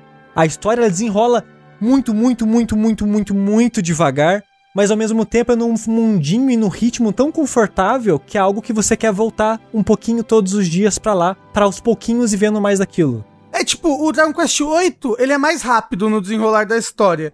Ele demora muito para explicar os mistérios, inclusive igual o Dragon Quest XI, vários dos grandes mistérios da história você só descobre no pós-game, né? Então você tem que zerar e aí depois continuar o jogo. Mas, como eu falei, você meio que já começa a história ali no, no, no meio, assim, coisas já aconteceram. Então ele é muito mais rápido. Em. Tipo. Ah, tanto que eu falei que você começa lá o jogo, você tá conversando, ah, cadê a princesa, blá blá blá. Vem um monstro e te ataca. Já logo ali, eita, e aí você já tem a primeira batalha. Então ele, ele é meio um slow burner do que do que o 11 ou mesmo do que o 7. O 7, inclusive, é conhecido como sendo o mais o mais slow burner da franquia. A primeira batalha do 7 você tem depois de 3 horas de jogo. Uau né? O, o 7 tem a maior introdução de todos. Mas, inclusive, quando eu zerar o 7, eu quero falar dele aqui, porque ele tá sendo uma experiência maravilhosa. Eu tô amando demais, demais, demais ele. Talvez, inclusive, até acabe terminando gostando dele mais do que o 8, eu não sei. É muito interessante ver o Rafa dando essa guinada, porque antes eu ficava, Rafa, joga Dragon Quest 11. Ah, mas é RPG de turno. Rafa, joga Dragon Quest 11. Ah, mas é RPG de turno. E vários jogos eu indicava pro Rafa, ah, mas é RPG de turno. Aí tá aí o Rafa. O RPGista de turno. Mas é porque o, o RPG do turno do Dragon Quest, ele é divertido e simples. Ele não tem um zilhão de mecânicas complexas que aí vão, vão subindo em cima da outra e acaba fazendo um, um bolo de confusão. Tipo, Dragon Quest é um Jogo de turno simples e gostoso, e divertido e rápido. Mas, mas o que eu, eu lembro, eu lembro que você falando que você não gostava, por exemplo, do combate de Final Fantasy, que é tão simples quanto. É porque, deixa eu falar, a minha experiência com o combate de Final Fantasy, ok? Quando eu era um jovem mancebo, eu, eu gostava de jogar RPGs no emulador porque tinha em português. E eu conseguia entender. Tanto que eu joguei Chrono Trigger bastante. E acho que Chrono Trigger até entra o porquê que eu não gosto de, de RPG de turno. Mas vamos lá. E joguei acho que o Final Fantasy V. O negócio é, eu tava, estava jogando Final Fantasy V, eu não lembro mais, estava numa montanha com a minha party, e aí eu encontrei um boss. E o boss me meteu o cacete. Eu, caralho, o que, que eu tenho que fazer? E eu não consegui passar daquele boss. Ponto. Eu não consegui passar daquele boss. Nunca consegui passar quando eu era criança. Mas é porque você era criança. Tipo, quando eu joguei Chrono Trigger pela primeira vez, eu morri pra caralho no. No, no chefe é, que tem quando você tá fugindo da prisão, que é um, um dragão mecânico numa ponte assim. E tipo, porque eu não entendi o que, que era pra fazer. Foi um dos primeiros RPGs que eu que eu joguei na minha vida. E eu não entendi o que era pra fazer. E, tipo, ou jogando hoje em dia, tipo, caralho, como eu consegui sequer morrer pra esse bicho? É muito, muito simples, assim. Mas é porque eu lembro que eu fiquei preso. Porque eu, eu Sim, tava. porque com- você era uma criança, Rafa. Eu, eu, eu, eu tinha um save com pouca vida. E aí, eu, e aí eu praticamente tive um soft lock. Se você jogar, tivesse jogado Dragon Quest 8 quando você era criança, provavelmente teria acontecido Não, a o, mesma Ra- coisa. o Não. Rafa ele quer jogar os antigos. Quando ele for jogar os, o. Tipo, o 3, ele já vai morrer, porque já tem grind. Nos os primeiros tem grind pra caralho. Então, Ah, aí que tá. também. O Dragon Quest, o Dragon Quest não, eu costumo grindar naturalmente nesses jogos. Tanto que o 11, o 8 e o 7, eu sempre tô nível muito acima. Porque eu, porra, eu vou daqui até ali, eu vou matar 15 bichos daqui até ali. Aí eu bato 15 bichos antes de ir pra próxima área. Eu vou daqui até ali, eu vou matar mais 15 bichos, entendeu? Eu grindo naturalmente, eu me divirto grindando. Então, Ok. grindar não é um problema. É, o problema é que eu tive soft lock no, no Final Fantasy V. Então eu fiquei tipo, caramba, eu não sei o que fazer, eu tô preso, eu queria avançar, eu queria continuar o jogo. E o jogo não me deixa avançar e continuar. Provavelmente, se você tivesse esse save hoje em dia ainda, você ia voltar lá e fazer. Ah, é- era isso que tinha que fazer. E no, no Chrono Trigger, eu fiquei preso no Chrono Trigger também. Você lembra que parte? Eu tinha que matar. É o, é o moço que ele é o principal vilão, assim, por Ah, muito do tempo. Magus. Isso, eu fiquei é. preso. Eu, eu não conseguia vencer ele e eu não conseguia sair do castelo dele pra upar mais, ou, ou comprar outro equipamento, ou sei lá o que. E aí eu, aí eu não tinha o que fazer. É, então, no caso, por exemplo, Final Fantasy V eu não joguei, eu não lembro que parte é essa que você tá falando. Mas, por exemplo, Chrono Trigger, eu te garanto, é um jogo, Chrono Trigger é um jogo que não precisa de grindar e você nunca tá despreparado pro que acontece na sua frente. Então eu te garanto que é porque você era criança. Talvez. Não, não, não, eu te garanto. No Chrono Trigger eu te garanto. Porque o Chrono Trigger é super amigável. Como eu falei, é, isso me, deixou com coisas tipo. Porra, eu não tenho controle sobre a batalha, aí do nada o cara pega e me dá um ataque e mata a parte inteira e eu não sei o que eu fiz, sabe? E eu, pelo menos no Dragon Quest, não sinto isso. Inclusive, as batalhas eu acho muito, muito gostosas. Inclusive, é, o 8, ele, ele, tem, ele traz um elemento dele único da batalha, que é o Psycup, que é o sistema de tensão. Que você pode, ao invés de agir num turno, você pode acumular tesão. Quer dizer, acumular Eita. tensão, né? Igual o Lula abraçando a. Isso. Só os pernão. Porra, tinha que ter sido essa abertura, né? Foda. É. O Lula que tem um pênis que é o comprimento maior do que o próprio corpo. Que isso. Transa por 24 horas. Isso. Oh, Esse é o grande plot twist, né? Aquele, aquele artigo era sobre o presidente Lula o tempo todo mesmo. então, esse sistema de tensão, então você, você, você usa o Psycup e aí você aumenta a tensão do seu personagem e o próximo ataque que ele der vai sair mais forte. E, e você pode usar isso seguidas, seguidas vezes. Então você pode acumular tensão quando você usa pela primeira vez, sua tensão fica 5. Depois fica 20, depois 50. E aí, se no 50, se você usar de novo, tem uma chance de 50% de você ir pro 100 ou 50% de não acontecer nada. Quando você vai pro 100, você entra em Kaioken, né? E aí, tipo, o seu personagem fica com a pele toda vermelha, com a aura vermelha, tipo Dragon Ball. Aí o olho vermelho, o cabelo pra cima, espetado. É bem legal. Rafa, eu Ah. preciso te interromper Ah. nesse momento pra dizer que você falou por 25 minutos desse jogo e você não comentou que o protagonista tem um hamster no bolso. Então, é um dos grandes mistérios do jogo, porque o seu protagonista Eight, ele tem um hamster no bolso, que é lindo maravilhoso, você até controla ele em alguns momentos do jogo, quando você, tipo, ai, tem um quarto aqui, eu preciso entrar, porra, não dá pra entrar no quarto. Ah, mas tem um buraco aqui, você bota o hamster, você controla ele pelo quarto, abre a porta, sei lá, pega uma chave, tipo de coisa, é muito legal. E é um hamster super misterioso, porque dependendo do tipo de queijo que você dá pra ele comer, só o, só o hero, só o protagonista pode usar os queijos, né? Porque o rato tá- tá no bolso dele. Ele faz várias magias diferentes, o hamster. Eita. Então, tipo, ele não é um hamster normal. Tipo, você dá um queijo apimentado pra ele, aí ele pega e gospe fogo, assim, tipo, na parte toda. Ou ele ressuscita a parte inteira com um, um queijo curado. E aí, tipo. Queijo porque- curado. Entendeu? É. Porque esse jogo tem um. Que eu acho que é o que eu menos gosto, que eu acho que, que eles melhoraram muito no 11, que ele tem um sistema de você criar item, que é um sistema de alquimia. E aí você pode, sei lá, misturar queijo. Misturar. É, você pode misturar queijo com um outro ingrediente lá e fazer queijo gelado. Você pode misturar leite com não sei lá o que e fazer queijo apenas, para depois você misturar com outra coisa. E você pode fazer as armas com esse tipo de coisa. O negócio aqui é meio. É, você chega numa cidade tal, você já pode fazer arma pra cacete, só que aí você tem que grindar, não sei lá o que, você pode fazer arma muito nível mais forte. Eu, eu acho, eu, eu, eu fiquei meio confuso. Eu sinto que no 11 é muito mais simples e fácil a maneira como funciona o crafting dentro do jogo. Eu acho que no, no, no, no 8 é um pouco convoluto. E no PS2 era pior, é verdade, porque você tinha que esperar os itens ficarem prontos. Tinha que ficar andando assim. Aí ele contava tantos passos você dava e ficava pronto os itens. Nesse daí é instantâneo. Ah, e uma coisa que é muito melhor no remake do 3DS, Tengu Maru. Senhor, Ah, Uma coisa que foi introduzida na franquia, presta atenção, no Dragon Quest 9 do DS, que é monstros no mapa. olha só. O jogo não tem encontro aleatório, que é algo que me irrita muito em JRPG. É, eu tô andando e de repente, eita, encontro aleatório. Aí eu, tá, o que, que eu precisava fazer mesmo? Depois que acaba a batalha. Ah, é, eu precisava ir naquela negócio ali apertar aquela chave. Aí eu dou dois passos e encontro aleatório. Porra, caralho! Aí termina a batalha e eu já esqueci o que eu precisava fazer antes. Eu fico confuso. No PS2 é monstro encontro aleatório, é? É, no PS2 é encontro aleatório. Ah. No mapa. E no 3DS não, os, os, os bichos estão andando no mapa, você encosta neles. Né? Inclusive, quando você tá nível muito mais alto, que nem no Dragon Quest 11, quando os bichos te veem, é, eles saem correndo. Uh! Né? Então, se você quiser mesmo lutar com o bicho mais fácil, você tem que correr atrás dele. Igual o Persona 5. É, ele, ele é balanceado. Inclusive, ele tem um sistema de skills, o Sushi, igual o do Dragon Quest 11.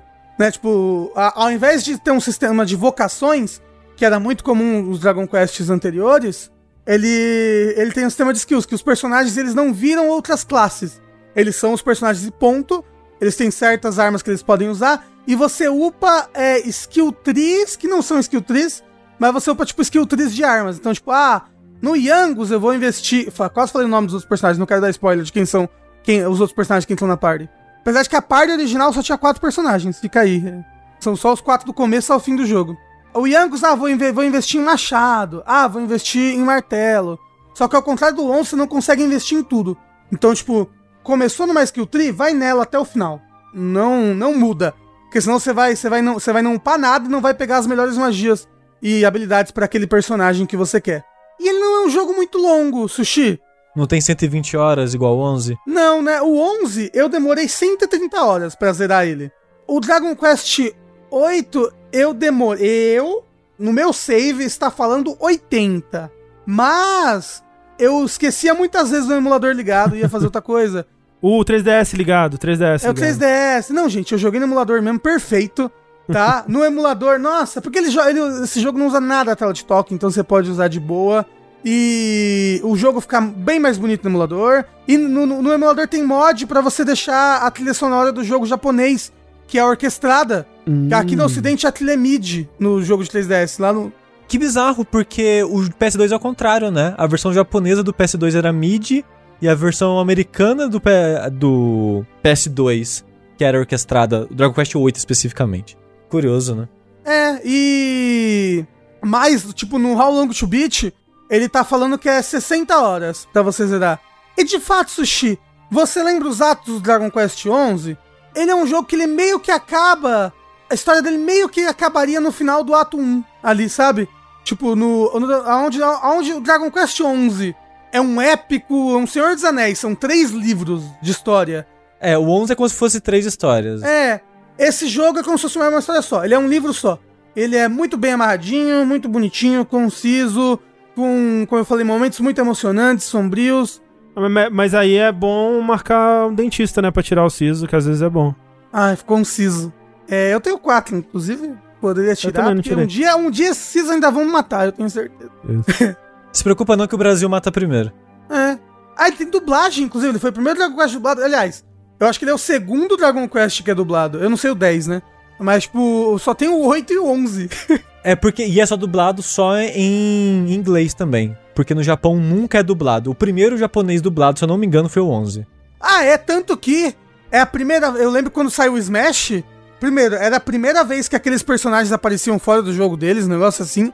E a primeira vez que eles eram dublados. Então, tipo, Hum. tem vários personagens, tipo o Erdred, que é a primeira vez que ele teve voz. Mesmo que a voz do jogo seja só. Ah! Oi, ah! ah! Entendeu? Puta, e, e a, a- versão de 3DS, além de ter mais história, ele tem, ela tem uma quest de tirar foto, que é muito divertido. Tem um cara que ele fala, ô, tira foto desses lugares aqui. Aí você vai lá e vai, vai saindo tirando foto, tira foto desse monstro. Ó, esse monstro aqui, quando ele, ele tá andando no campo, às vezes ele, ele é um gatinho, ele para pra se lamber. Quando ele estiver parando pra se lamber, tira foto. Aí você fica acompanhando lá o bicho. Aí quando ele para pra se lamber, tira foto. Tipo um Pokémon Snap. É super legal o photo mode dele. Eu, eu acho, inclusive, que ele, ele, é, um- ele é um jogo, um dos jogos mais bonitos aí de 3DS. Ele é muito legal. Ele é muito bacana. Sério, jogaço de 3DS. Se você puder pegar no 3DS mesmo pra jogar, pega. É muito divertido. Eu falei, ele não é muito longo. Eu acho que a história dele é bem mais rápida do que os outros Dragon Quests. Muito longo pra o Dragon Quest. É, tá? não é muito longo para um Dragon Quest. Né, porque agora que eu tô jogando 7. é, o Dragon 7 é muito longo. Ou, o, o roteiro do 7, o script do 7, as falas, né, dos personagens, é uma estante. É, tem, tem fotos assim, é uma estante gigante. É tipo, é mais do que seis Senhor dos Anéis, assim, junto. É Ah, você tá falando então é um capítulo de um Mineco? É isso aí. É quase um capítulo de um Mineco, de tanta, de tanta escrita que tem. Mas, Rafa, o David Cage tirou a foto com o script de Beyond Two Souls e era maior do que Senhor dos Anéis. E aí? Eu acho que ele tava meio louco, né? Provavelmente era maior. Foda-se, né? É. É que se for- Quem perguntou pra ele se quer? É, é, mas é isso, gente. Eu, pô, recomendo demais Dragon Quest 8. Demais, demais, demais. Muito divertido. É melhor que o 11? Não. O 11 ainda é. Eu acho o 11 muito melhor. Lembrando, no Game Pass tem um 11. É, e foram coisas que o jogo. que eu acho que aprenderam com o tempo. Como eu falei, ele é um jogo de 2004. É um jogo muito antigo. 2004 vai dar 20 anos atrás já. Vai não, Rafa. É, é 15. 10, 10 anos daqui a 10 pouco. anos, é, 2004, 10 anos atrás. Isso. Então, tipo, ele é um jogo antigo, ele tem alguns mínimos problemas no jogo antigo, mas nossa, ele, ele, é um, ele é um jogo muito confortável, muito gostoso de se jogar. Quatro anos atrás, é verdade. Pô, Isso. 2004, quatro anos atrás.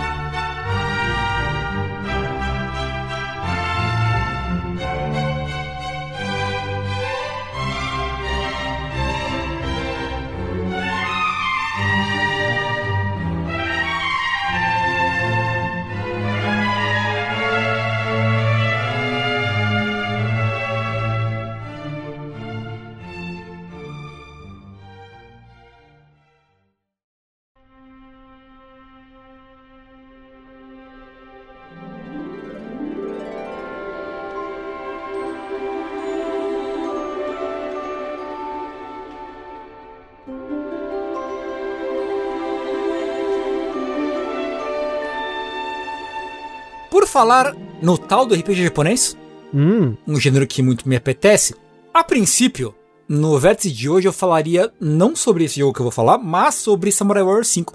Mas não vou mais. Porque eu encontrei o amor de novo, assim. Eu, eu, eu encontrei o videogame que fez o meu coração é, se aquecer. Fazia tempo que eu não, não me empolgava tanto jogando, jogando alguma coisa. Quanto eu me empolguei jogando este que é Final Fantasy Type Zero. Fiquei Olha bem aí. surpreso quando o Tengu falou que tava jogando ele. Tengu, eu tô vendo que você vai falar de Final Fantasy? Tá vendo? é loucura. tudo combinado. É tudo, tudo de caso pensado. Ô, Tengu, falando Oi. nisso de JRPG, Hum. esse ano o Shimigami tem 6.5, hein? Você acha? Eu acho que- Loucura, loucura. Tails daqui a pouquinho. É o ano do JRPG. É, a, a, a, a gente tem que cuidar da saúde do Tengu. Não sei se o coração dele vai aguentar quando esse jogo lançar, viu? Ah, mas tu- é, tem outros jogos que fariam o meu coração dar mais piripaque do que um Shin Megami Tensei 5. um Você diria, passarinha. que, você diria que o- é o mesmo jogo que faria um piripaque em certo canal brasileiro dedicado Sem, a um... não, mas sem sombra de dúvida. Sem, mas sem sombra de dúvida. Sem sombra de dúvida. O Rafa não tava quando a gente conversou sobre, sobre esse Não assunto? sei, é que o Rafa é muito esquecido também, né? Eu sou. Falando em Pripac, você viu um streamer que, sei lá, perdeu no LoL e ficou tão bravo que ele desmaiou? Caralho. Eu, por, por um segundo, achei que o Rafa ia falar: Não, eu- vocês viram aquele streamer do menino do Bassara que ia falar da mesma coisa? Não. Ah, o menino do Bassar, Isso, coitado. é. Ele apagou o vídeo. Ele apagou o vídeo em que ele disse que. Putz, será que foi culpa nossa? Eu acho que não. Eu acho que não. agora. Nossos ouvintes não, não seriam assim, não encheriam, encheriam Ele apagou porque ele não desistiu, André. É isso, é. É, Espero que seja isso por isso. mesmo. É isso. Mas enfim. é, acontece que, ultimamente, recentemente, né, eu, eu vi streaming de um amigo, tava jogando esse jogo, e eu, caralho, né, que loucura, que, que vontade que eu tô de voltar pra ele. E eu fiz. Comecei agora Final Fantasy Type Zero pela terceira vez. E, cara, que jogo, que jogo fascinante, assim, porque ele é um jogo que saiu, acho que 2000 e- Mas peraí, só, só pra ter, ter certeza, tipo, das outras vezes você terminou, você dropou, qual que É, foi? então, vamos lá. Eu, ele, ele- é um jogo de PSP, certo? Uhum. Que só tinha sido no Japão. Ele saiu em dois UMDs. Dois. Uhum. Eu, eu não sei de outro jogo que tenha saído em dois UMDs. De- Deve ter, mas acho que não são muitos, assim. E eu joguei ele na época. é, cheguei longe, mas não terminei. Aí saiu o HD, versão HD, o remaster HD do Play 4 e do Xbox One. E aí eu, tipo, botei o disco no, no console, joguei um pouquinho e parei. E agora que eu peguei ele pra jogar de verdade. De novo, né? Daí. E eu, talvez eu já tenha alcançado. Não, acho que eu não alcancei ainda onde eu tinha chegado no PSP da primeira vez. Mas é uma coisa doida, né? Porque ele é, uma- é parte daquela, daquela fábula Nova Crystallis, que é aquela tentativa que a Square teve de unificar Final Fantasy, vários jogos dentro de uma mesma mitologia, né? Eu falo, não era, não era esse, esses que eram pra ser tudo Final Fantasy XIII? Isso, isso, É, isso, é. exatamente. Esse é. era o 13 A- Agito. Agito. É, Agito. E o 15 era o 13 versus, né? Um Isso, assim. isso, Isso. Exatamente, né? Era pra ser o Final Fantasy 13 normal, o 13 Versus e o 13 Agito, que era pra ser um jogo celular é, a princípio, mas aí acabaram fazendo ele pro PSP. E que jogo fascinante, porque é um jogo que é mu- muito, muito ambicioso pra um jogo de portátil. É, é muito incrível o tanto de coisa que esse jogo tem. E ele é muito bonito pra PSP. Ele é muito bonito pro PSP, muito bonito pro PSP. E ele é um jogo que parece que ele é um jogo feito de com uma equipe de guerrilha assim, que é uma galera meio meio B da Square, tirando o Hajime Tabata, que é um, que ele que ele foi diretor e tal, que era um cara de, de nome grande, mas assim, é uma galera que não tem muito muita projeção assim, eu acho, tirando um outro nome da equipe, né? E, e qual é que é? Ele é uma mistura de Final Fantasy com Persona com elementos de RTS de vez em quando. E é muito maluco, porque é, você controla um grupo de 14 pessoas. O seu grupo tem 14 pessoas, tem 14 personagens pra jogar logo de cara. Cada um representando meio que uma classe de Final Fantasy. Então você tem um, um Dragoon, tem um cara que luta com carta, tem uma menina que luta com é, esgrima, tem um cara que luta de katana, tem um monk e por aí vai. E você tem assim um monte de, de personagens que são todos cadetes de uma escola militar. Aliás, é muito legal como é dividido o mundo desse Final Fantasy, né? Porque existem quatro cristais, meio que no, no, no, sentido do Final Fantasy um clássico, assim. Tem quatro cristais, cada cristal deu, deu luz, né? Deu. Dali nasceu uma sociedade única, E cada um é de uma daquelas bestas. né? É, do, do, do, né? Isso, do- da mitologia chinesa. tá? Então tem um Suzaku, um Genbo, um Byaku e um, e um Seiryu, ou, ou Soryu em algumas, em algumas leituras, né? E, alguma, e, e cada uma tem uma, uma identidade própria, né? Então, o Suzaku é tecnologia, mas é muito de magia.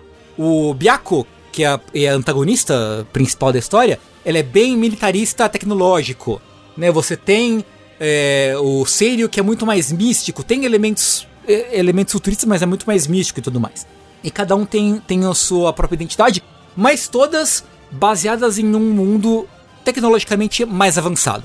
Ele é menos avançado do que um 13 ou que um 15, né? O que o, o 13 ele é meio que hiper avançado e o 15 é avançado, mas um pouco mais baseado na realidade, né?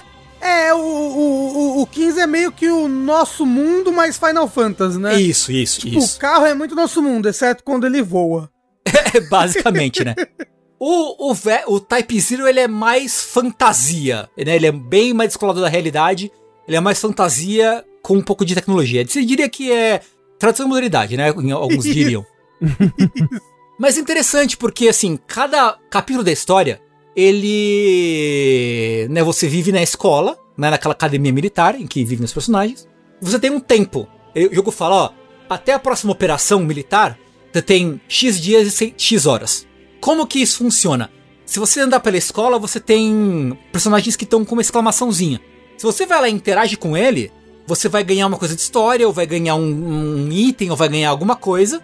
Geralmente é história, é, histórias, é, é, é, eventos maiores ou menores de história, que vão te dar uma recompensa e vai comer duas horas do seu tempo dentro da, dentro da, da, da escola. Ou você pode ir no seu Moogle, né? Que cada, cada classe, você da classe zero, uou, a turma zero, dos alunos super fodões e tal. Porque começa a história, tá tendo uma guerra no meio de uma guerra. O, o Byaku ataca Suzaku com um bagulho que inibe magia. Então o Suzaku fica sem, sem ter como se defender, porque eles são muito baseados em magia. Uhum. E aí chega a galera dessa turma zero, que por algum motivo não são afetados por, por esse é, disruptor de magia. Eles chegam lá, salvam o dia, conseguem meio que virar a mesa da guerra. E assim, eu, eu joguei o comecinho do Type Zero, né? Uhum. Que eu, eu comprei ele pra ter a demo do Final Fantasy XV. Sim, sim. vê? Ah, teve isso, né? Teve. É, Eu e o André a gente rachou na época. É. É, porque ele, ele- O pessoal, inclusive, da live tá. Nossa, esse jogo tá muito bonito pra ser de PSP. É, sim, o jogo é muito bonito já no PSP, mas ele teve um remaster pra PlayStation 4 e Sony, né? Isso, isso, isso, isso. É, mas lo- logo no comecinho ele já é super dramático, né? Ele é, ele é. Com Ele tem os, um. os alunos morrendo tudo. É, tipo, tem uns soldados passando faca, tipo, esfaqueando uns adolescentes na rua. Ele é bem horrores da guerra, assim. Ele né? é, tipo, tem um chocobo ensanguentado morrendo. É, É, a coisa mais mesmo. horrível do mundo, cara. horrível. É muito triste, bicho. Você fica lá, cachorro! Cachorro, sabe? Olhando o jogo morrer assim. É, é péssimo. E o jogo tem uma pegada mais. e, obviamente, ele tem uns, uns tropes de anime, assim. né? Ele não deixa de ter essa, essa identidade aí. Mas ele é muito. Na temática, no tom dele, ele é muito mais sério do que os outros jogos, assim, eu, eu acho, na, na média, sabe? E aí, quando vence-se essa batalha da introdução do, do- do- do- da intro do jogo, né? Do, do prólogo, você tá, você controla essa equipe, né? Que são todos irmãos, são 12 deles são irmãos, e dois são caras que acabaram de entrar na turma zero. Obviamente você tem personagens que são mais explorados e, e- e- e utilizados do que outros. Que isso fica claro desde o começo. Tem ali uns cinco, seis personagens que são mais explorados do que os, do que os outros, de- dentro desses 14, né, que você tem aí. Você tem uns 4, 5 que são mais, mais principais que os outros. Mas aí, missões es- de história, eventos de história, que vão abrindo item, vão abrindo sistemas novos, vão abrindo upgrades e tal, gastam duas horas. E se você quer sair pro World Map, você gasta 6 horas. Se você quer sair, andar pelo mapa, procurar nas cidades, procurar nas cidades ah, side quests, se você quer andar, você quer capturar chocobo, foda-se, você gasta 6 horas pra sair. Mas é um mundo em guerra. Logo e logo na- no começo da história, Byaku tá invadindo o seu território, você tem que tomar ele de volta. Como que você toma de volta? Nessas batalhas de estratégia. Então, você tem tropinhas que vão andando, a cidade vai, vai gerando uma tropinha a cada X segundos. Você vai, as tropinhas vão andando. O inimigo também funciona da mesma coisa. Você é meio que uma tropa livre, uma tropa de assalto livre. Então você pode que andar por fora e batendo nas tropas inimigas em separado. Quando você consegue, com as suas tropas, cercar uma cidade, você consegue invadir ela. E aí a jogabilidade de, de RPG de ação, você andando pelas, pelas, pelas ruazinhas, matando inimigos. Quando você mata o líder daquela, daquele destacamento militar que tá ocupando a cidade, você libera a cidade. A partir daí você pode falar, cidade, ó, produz tropa tal e manda pra cidade tal. É um RTS bem simplificado, mas que é legal, porque mantém a ideia de que ok, você tá participando de uma operação de guerra pra liberar cidades e não sei o que, e gerenciando, ó, você faz isso, você faz aquilo. E é bem legal. Eu não fiz muitas dessas, dessas missões de estratégia, mas uma coisa legal que eu gosto muito é, se você não quiser, você não precisa jogar edição de estratégia. O jogo ganha pra você. Mas você não ganha recompensas que você só ganharia se você participasse. Por exemplo, tem, sei lá, o Brutal Legend, que é um jogo que é secretamente de estratégia, ninguém esperava Sim. por isso. E muita gente não, não gostou por causa disso. Nesse jogo você, se você quiser, você vai e ganha um prêmio. Mas se você não quiser, se você não se importar com esse prêmio, você- beleza, você vai lá, o computador ganha pra você. O que eu achei muito legal. inclusive. Quando acaba o tempo do tempo livre na, na- Ah, o que eu ia falar é que você pode ir no seu Moogle da classe e ter lições. Tipo, ah, é, lição sobre é, batalha. Aí você perde duas horas, assiste uma lição, né? Faz uma aula, e ah, todo mundo ganha 10 mil de experiência. Ou todo mundo ganha um bônus permanente de poder mágico, ou de HP, ou de força física, sabe? Então vale a pena você fazer essas lições também com os mugolzinhos. Quando acaba o tempo, né, você é obrigado a ir para a próxima, a próxima operação de história. E aí é uma coisa tipo, você tem que invadir uma cidade, ou é uma batalha de estratégia, ou é você ir até a cidade tal. E até onde eu, onde eu joguei é tipo, ah, sempre ou liberar uma cidade, ou atacar uma base inimiga, ou sabotar uma base inimiga e tal. Né? Sempre nesse, nesse estilo. E é uma, uma mecânica que é um RPG de ação. E você pode escolher. No começo de cada operação, você escolhe, ah, quem que vai ser o seu, o seu grupo principal e quem vai estar na reserva. E você pode colocar quantos você quiser na reserva. E você pode. É, o seu grupo de três pessoas que andam, que andam é, por vez. Quando um morre, você pode abrir seu menu de reserva e botar qualquer um no- dele no lugar. E ele, é- é- mas é permadeath? É tipo Fire Emblem? É permadeath até o fim da missão, da operação. Quando Ah, acaba a tá. operação, todo, todo mundo volta. A gra- Ufa! Tem Phoenix Down, mas é raro o Phoenix Down no jogo. Ele é bem. Não tem muito item de cura e também não tem muito Phoenix Down. Que é pra você realmente pensar em quem você vai levar, na sua preparação e tudo mais. Tanto que é, é interessante, eu acho, que você pensa, ah, RPG ação. Eu vou macetar o botão e foda-se. O jogo te desincentiva a fazer isso. O que eu gosto muito, de um jeito muito interessante. Que é o quê? Quando você trava a mira no inimigo, é, aparece uma corzinha lá do, do- da mira e tal. Se você esperar o momento certo, a mira fica ou em azul ou em vermelho. Se você bater com a mira em, amarelo, desculpa, em amarelo e vermelho. Se você bate com a mira em amarelo, é um crítico. Se você bate com a mira em vermelho, é um one hit kill.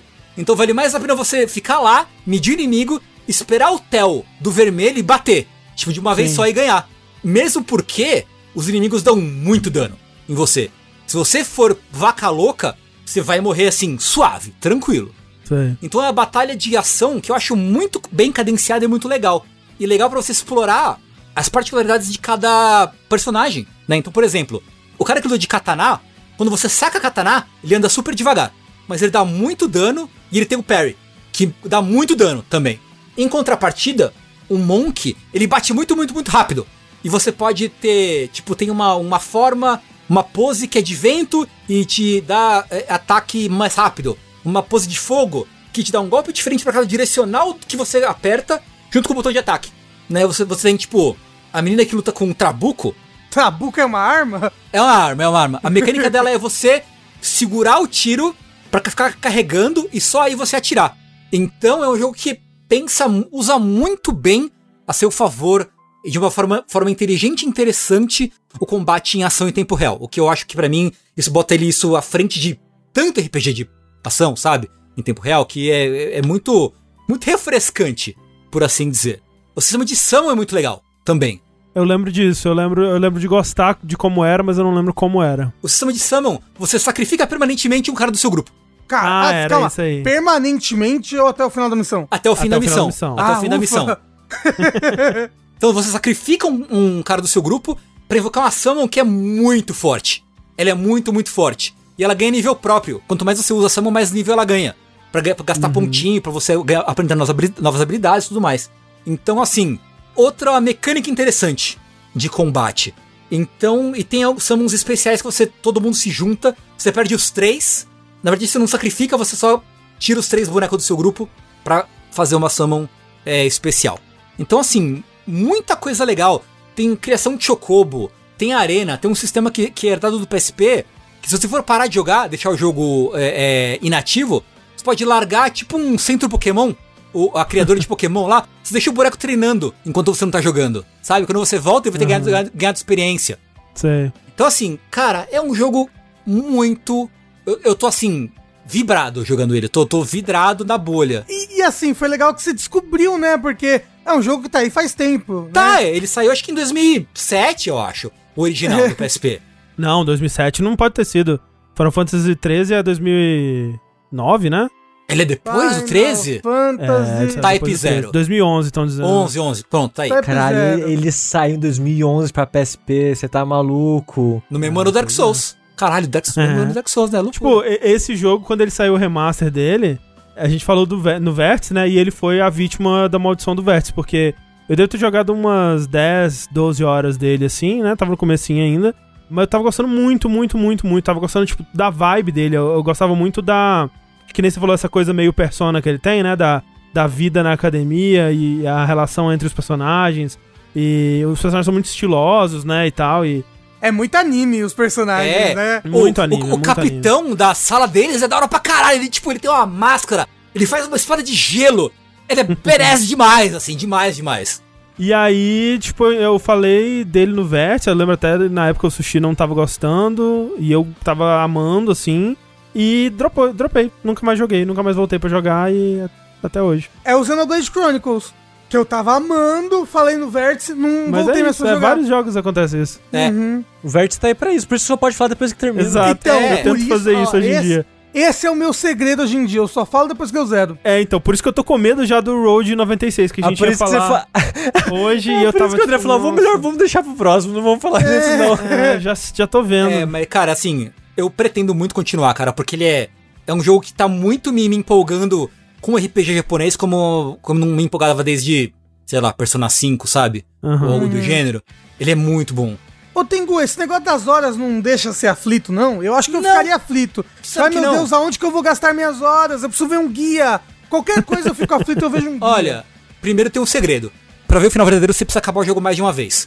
Então você não, né, e dá pra... Inclusive, interessante, uma coisa que você vê durante as missões, fala que, ok, claramente isso aqui é um caminho pro segundo playthrough. E tipo, ok, eu vou estar muito forte e eu vou poder pegar esse atalho que eu não posso agora. O que também é muito inteligente, a, a- a meu ver. E você pode, se você quiser, você pode falar com o NPC e tipo, ah, pula direto pro dia da operação. Você pode pular os dias se você quiser, direto. Hum, ah, que legal. É, mas assim, no capítulo 3, que é o que eu passei agora, você tem acho que 3 dias e algumas horas. E o dia tem o dia conta 12 horas só, cada dia. Eu fiquei com tipo 8 horas sobrando, assim. Eu fiz quase tudo, saí pro World Map uma vez, voltei e tava com uma hora sobrando, assim. Então é suave. Suave, suave, suave. Eu, eu não senti pressão de tipo um Persona 3, sabe? Que Persona 3 me deixa meio nervoso, assim, com, com a questão do tempo, dos dias, sabe? Mas o Type Zero eu achei doa- de, é, de boa, assim, suave. Ó, inclusive o pessoal tava lá, nossa, tem que zerar duas vezes, meu Deus. Zerar RPG vezes, mas ele é curto pelo que eu tô vendo aqui, Tengu. É, É 23 horas a história principal. E eu tô vendo aqui completionista é 50 horas. é, e é no Game Plus, tipo, você vai andando, sabe? Você, você passa, foda-se, entendeu? É, não, É não, bem de boa. pelo amor de Deus. Normalmente JRPG é 23 horas, você não sai o tutorial ainda. No Dragon Quest VII, a primeira batalha é com 23 horas.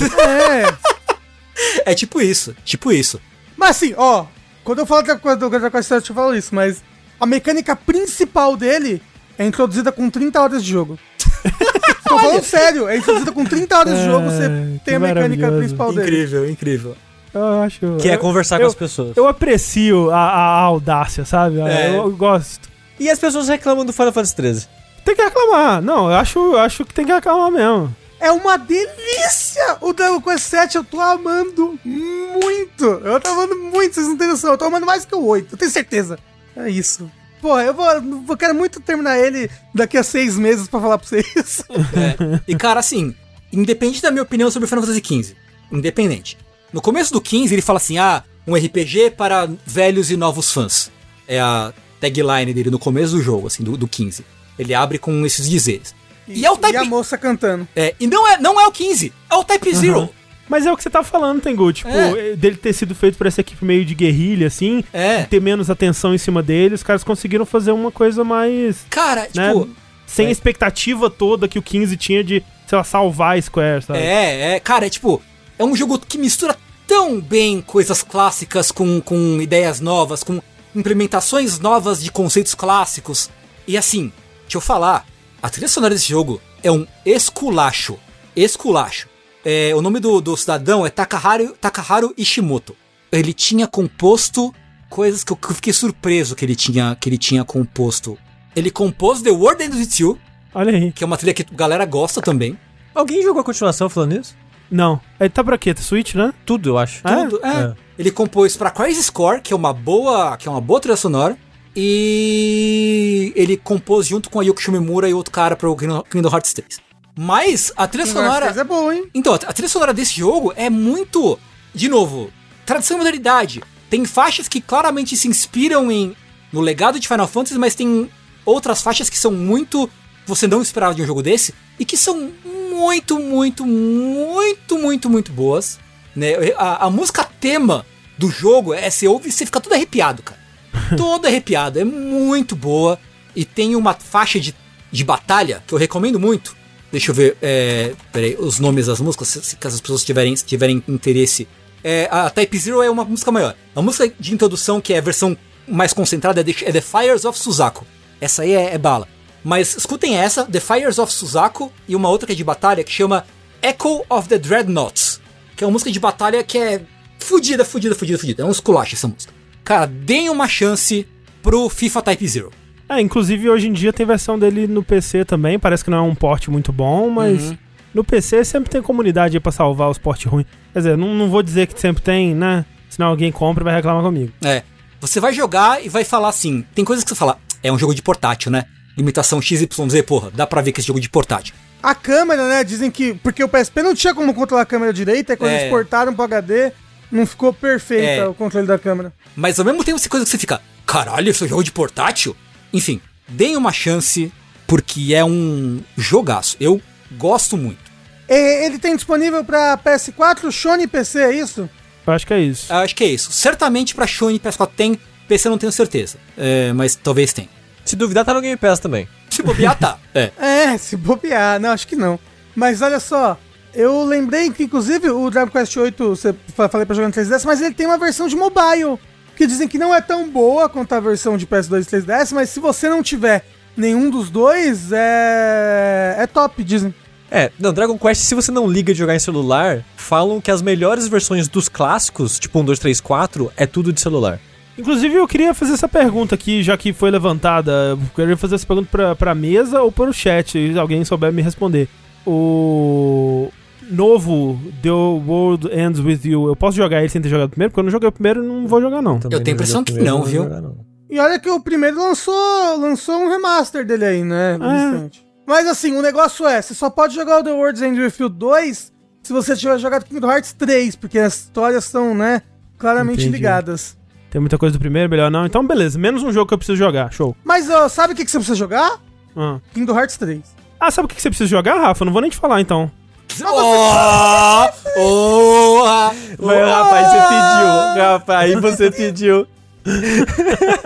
Essa, Rafa, essa aí você levantou bonito cortar. Mas levantou Mas assim, ó. só. Ó, ó. Kingdom Hearts 3 aqui em cima. Nossa, Red mas Dead a- Redemption nossa. 2. Até. E ó, nossa. e isso não é. Não é mérito do Kingdom Hearts 3.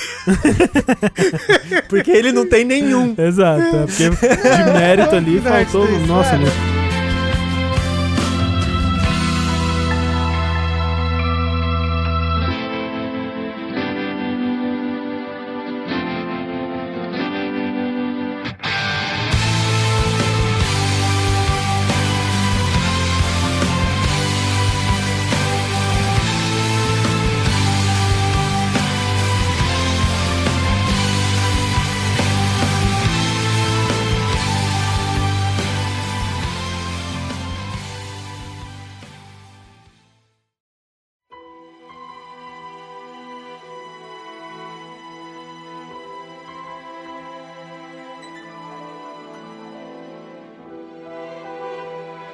Mas olha só, eu acho que a gente deveria continuar então no, no- na seara do JRPG. A gente tá muito JRPGístico Por hoje. favor. Só falou de RPG hoje, por enquanto. Só RPG. Tô seguindo a, a tradição, a nova tradição surgida hoje da gente falar só de JRPG. Eu tô com muito fogo no cu. É, fecha aspas já. e faz o coach. Com JRPG, é desde o Chronas Maximus. O Chronas Maximus me deu, me deu uma sacudida. Eu pensei, porra, JRPG. E se eu pegar um JRPG que a história não é enrolada pra cacete? Aí, eu cometi erro financeiro de comprar seis jogos da série Trails e não joguei nenhum deles até agora. Coloquei a dublagem na versão de PC dos In The Sky, porque eles não têm. Só a versão de Vita é dublado. Coloquei a dublagem na versão de PC, pensei, tô pronto jo- começar Trails. Tirei da minha cabeça que eu, eu não vou jogar Dragon Slayer, eu não vou jogar Legend of Heroes, eu vou direto pro Trail in the Sky. Consegui exorcizar os sentimentos da minha, da minha mente de começar do começo e começar do Trail in the Sky. Mas eu pensei, todos esses jogos que eu estou citando aqui é de uma empresa chamada Nihon Falcon. Aí eu pensei, porra, Falcon, faz isso. Aquele jogo que é YS, que muita gente olha e fala, que porra é essa? É Epsilones, já falei pra você. Ypsilones. Ypsilones.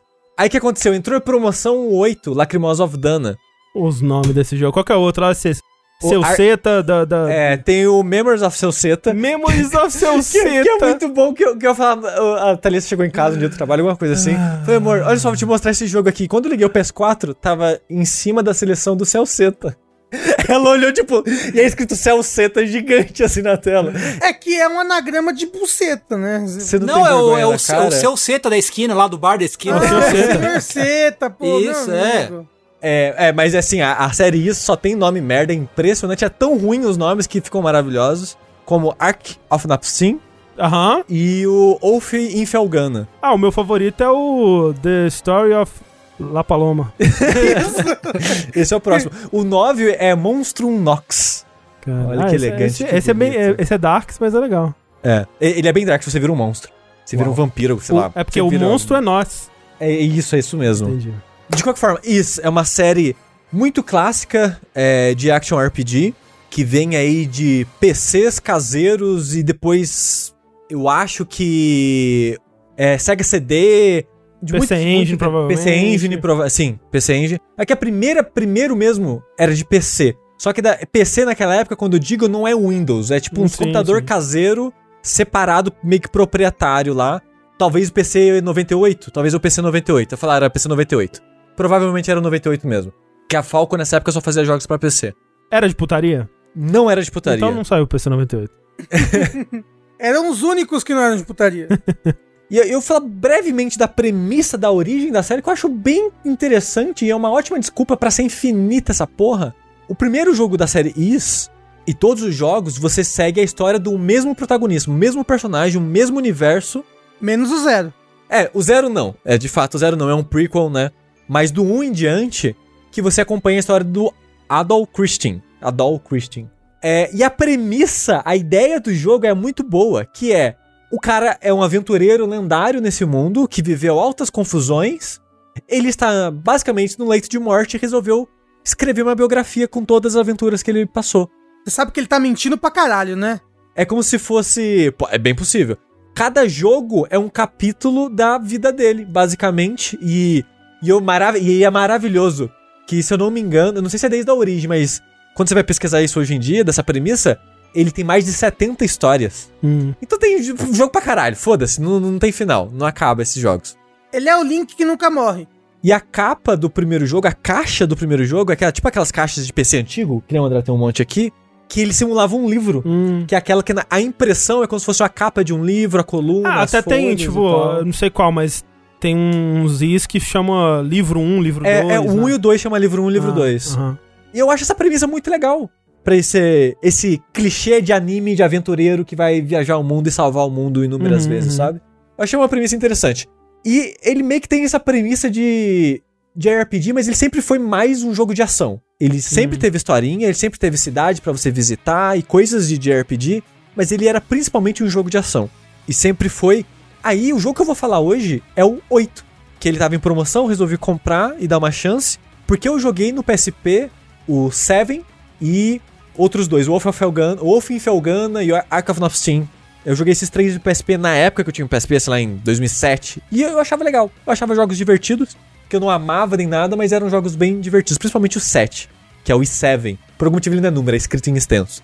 Era o que eu tinha, era o que eu tinha mais gostado, assim. Aí, o Lucas do Nautilus, ele ama esse jogo. E ele nunca jogou nenhum Is, não tinha jogado nenhum Is até então. E eu sei que ele é muito elogiado no geral. Então eu fiquei bem. O que, que vai ser esse jogo? Será que eu vou gostar também? Será que eu gostei do Is naquela época só porque era o que eu tinha no PSP e coisas do tipo? E eu amei esse jogo. Olha aí. Já começo queimando ah, a conclusão da história que eu gostei muito é, do jogo. Ele tem muitos problemas. O design de personagens desse jogo é uma coisa que existe ou não existe.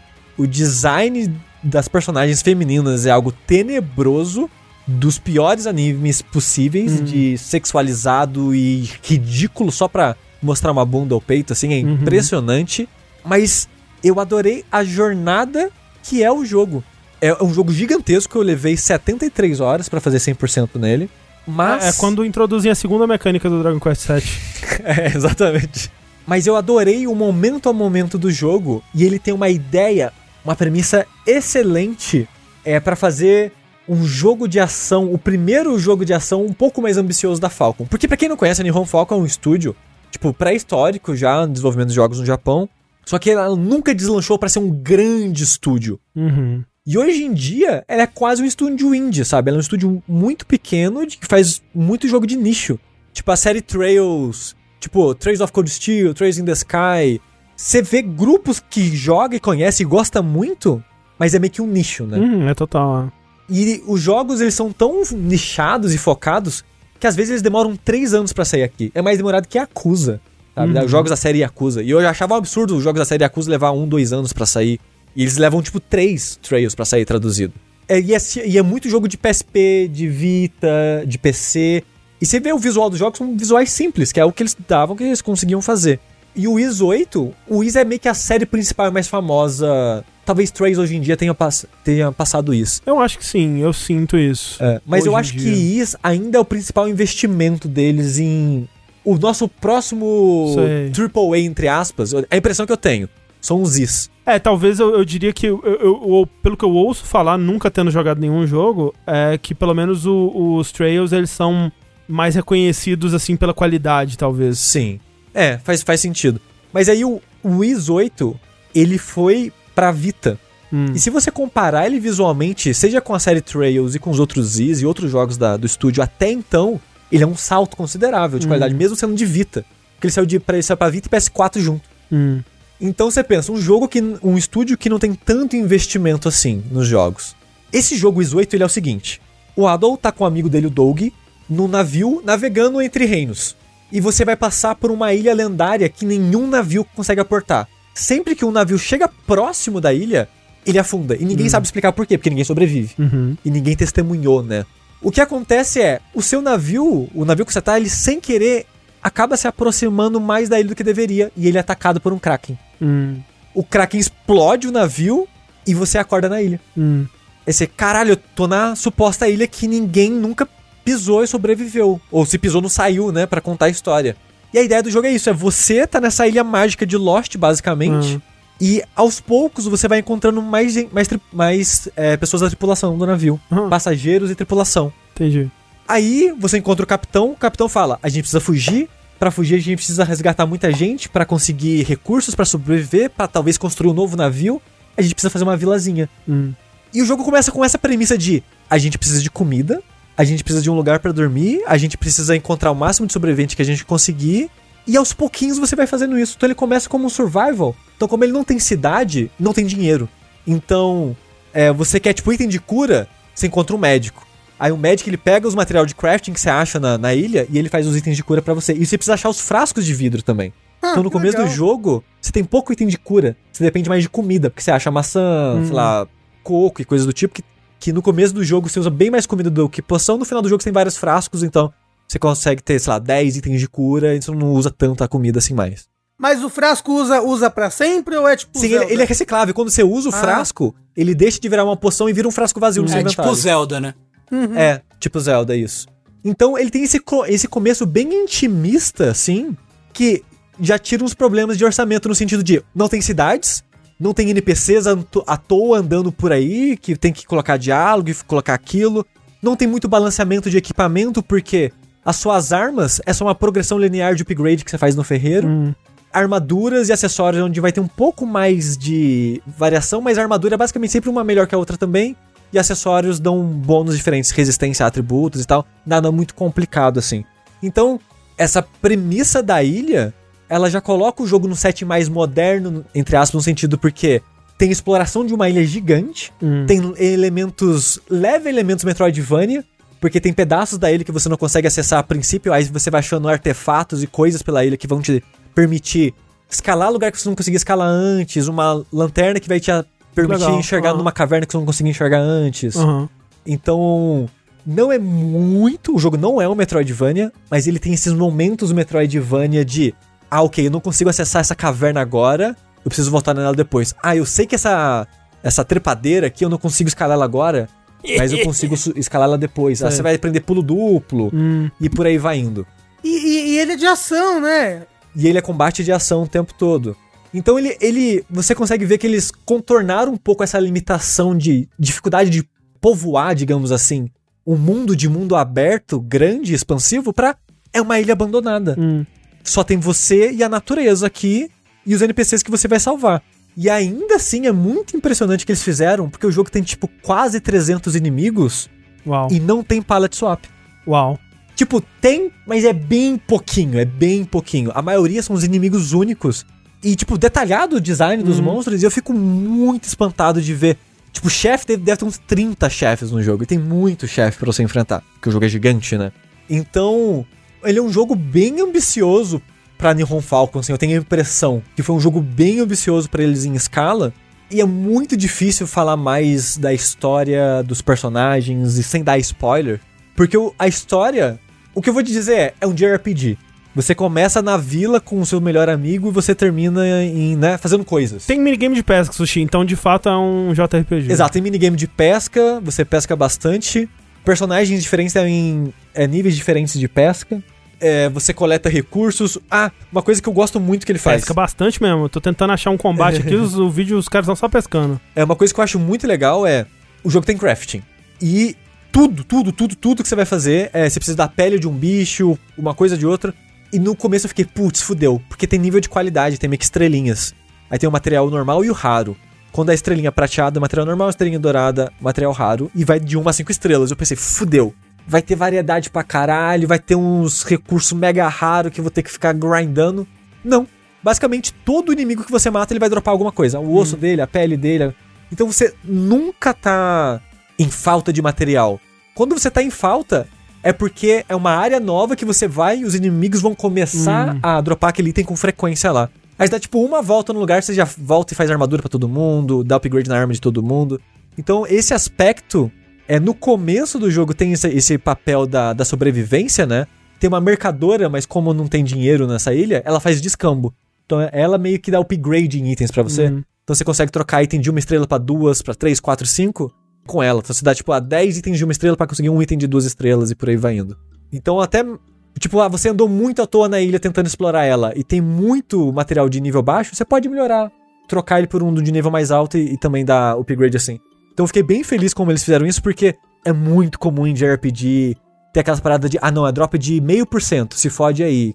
Tenta, tenta conseguir essa porra. Aliás, o Chronos Max é muito culpado disso, né, também. É, sim, Muito ele tem um culpado. bocado disso. Só pra. Porque é, sempre aparece alguém no chat que ainda tá confuso. Cronas Maximus é o Scarlet Nexus. Isso, desculpa, Essa desculpa. piada foi longe demais. Foi. A, gente, nem pensa mais. A gente já Ela foi, foi aqui na nossa Que a gente cabeça. não sabe mais como voltar, entendeu? É. Eu tinha, André, se, você- se você perguntasse que fala agora o nome do jogo, eu- eu ia falar Não, eu tive que Maximus. pensar um pouquinho. Cronas Maxus é o Scarlet Nexus, isso, isso. Ô, Sushi, e o combate é legal? Tipo, porque... Então. É muitas horas, né? Então, o combate, ele é uma coisa. É que, eu- é que ele é o seguinte. Ele é competente. e- então, não, calma. É que o que ele tá, o que ele tá tentando fazer aqui é quase um Musou, na minha percepção de uma pessoa que conhece muito superficialmente Musous. O Tengu pode me Musous. corrigir aqui. Mus- Eu jogaria um Musou, queria dizer Musou. Cara, esse é o nome, né?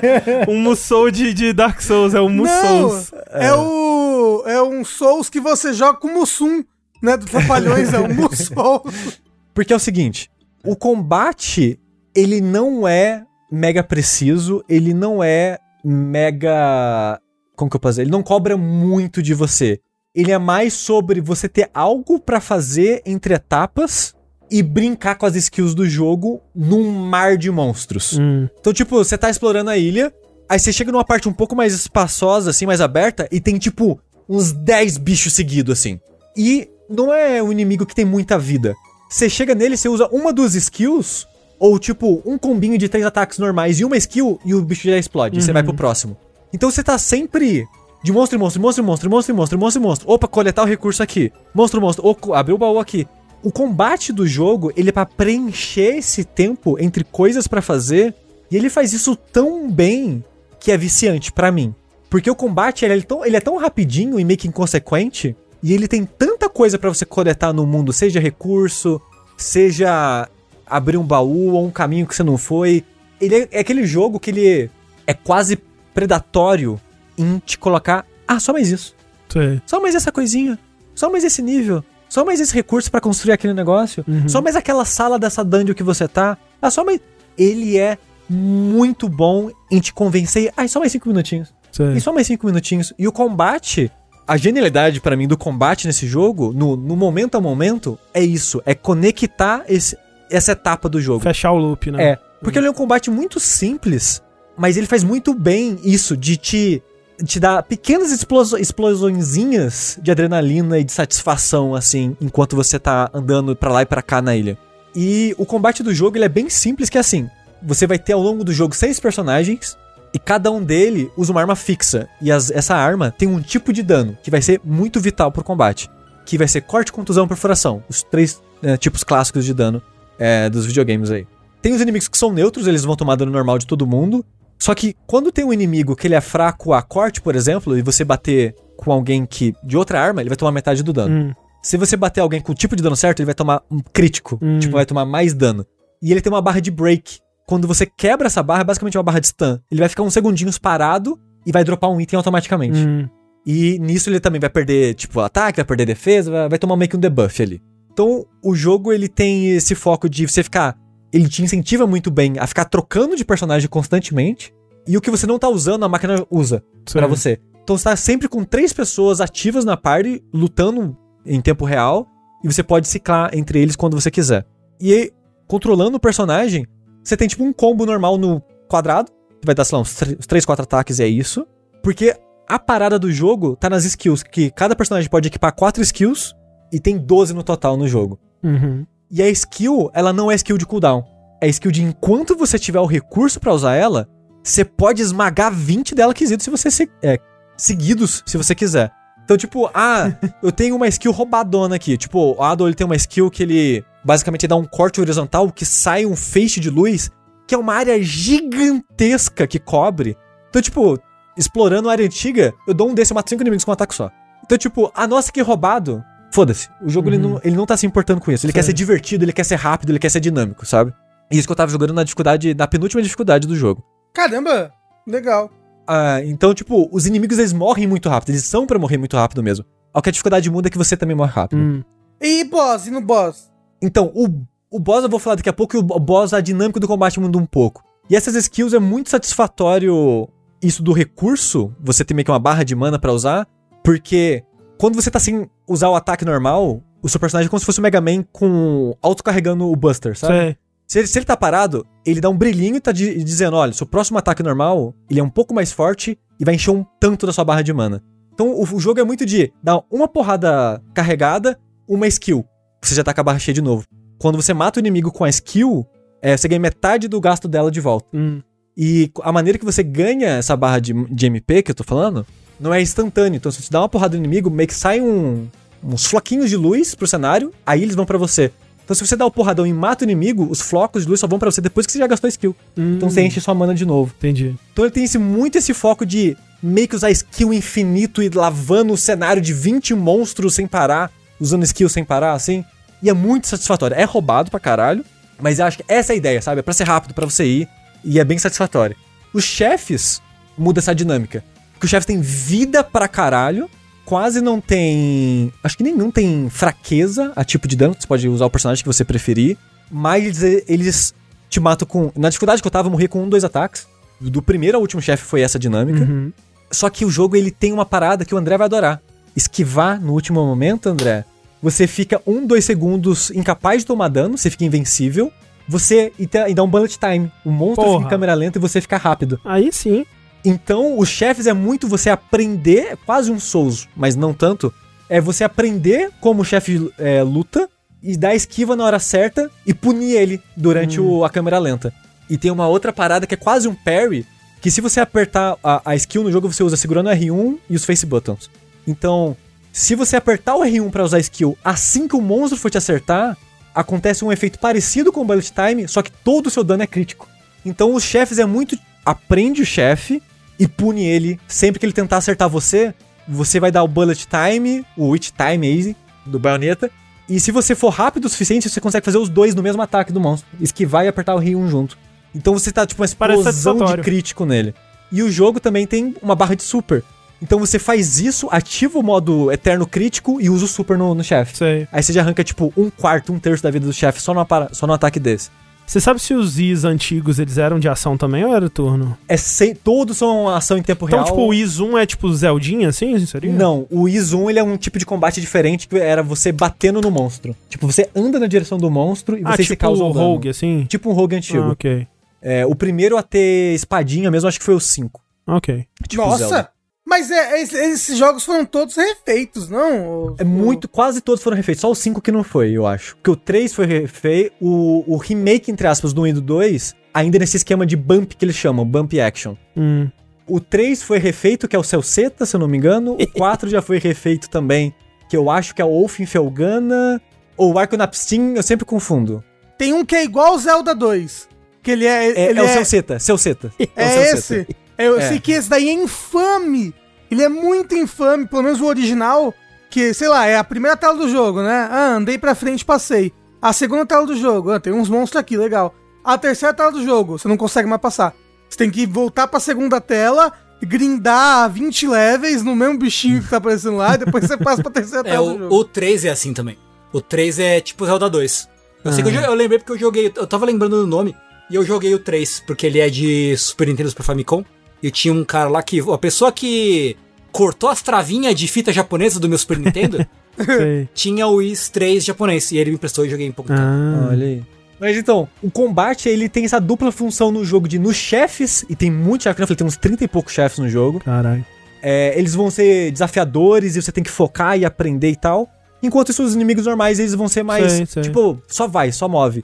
E, curiosamente, gostei muito da história, gostei muito da conclusão da história. A Dana é uma personagem muito legal.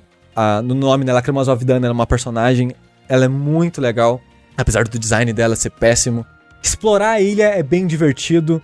É, gostei da parada da ilha, porque é uma coisa que o jogo ele nunca cobra de você ficar conversando com as pessoas na ilha. Mas ele se dá o trabalho de, como tem poucas pessoas na ilha, no final do jogo tem, sei lá, 20, tudo que acontece de importância, de tem uma leve. Tudo tiver uma leve relevância na história, você volta, todo mundo da vilinha tá sabendo. Sei. E tem um diálogo novo e um comentário novo. Ou às vezes os personagens mudaram de lugar na ilha e tá sentado um conversando com o outro. Então você vê todo mundo interagindo, você aprende muito sobre todo mundo que tá na ilha, sabe? Então, tipo, eu achei muito legal isso de. Eu não achava que. Eu, eu achava que ia ser, ah, vou jogar um jogo de ação aqui e vai ser divertido e vai ser isso. A história é, tipo, é gigante, tem muita, muita, muita história e eu gostei. Gostei dos personagens, gostei da parte da ilha, gostei da sacada da, dessa ilha de Lost, mais ou menos, que vocês estão. Que tem um mistério acontecendo, o que, que tá acontecendo nessa ilha. E antes de jogar o jogo eu ficava, caralho, mas é 60 dólares um is, né? Puta que pariu, caro pra cacete pagar, sei lá, 200 reais no jogo, né? 200. 200. Mas, tipo, no PC ele tá bem mais barato. E, No PC é 105 reais. É, eu recomendo demais. Que eu falei, o jogo eu levei 73 horas pra fazer 100%, que é abrir todos os baús, explorar todas as salas da ilha, pegar todos os itens e tal. E ele tem um ótimo mapa, ele tem uma ótima ferramenta de rastrear o seu progresso é, nessa porcentagem, assim, é muito bom.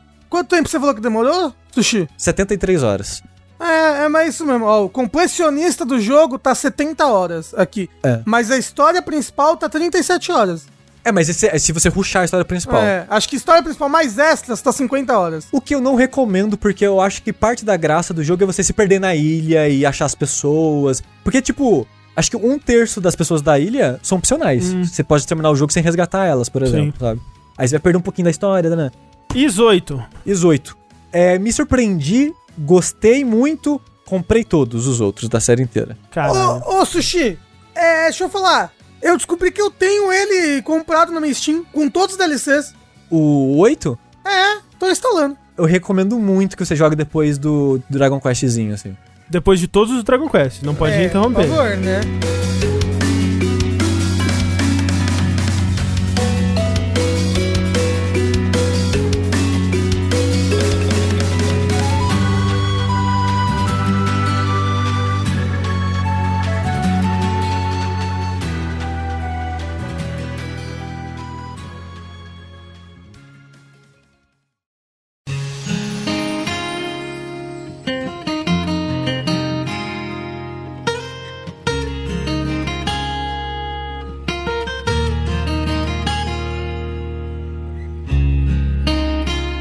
Só, sabe o que, que também tinha muito no PC 98, Sushi? Putaria. Putaria. E Dating Sim, né? Um PC construído única e exclusivamente na, no tesão de seu usuário, né? Uma Pra coisa preencher, preencher a solidão, né? Preencher a solidão, exatamente.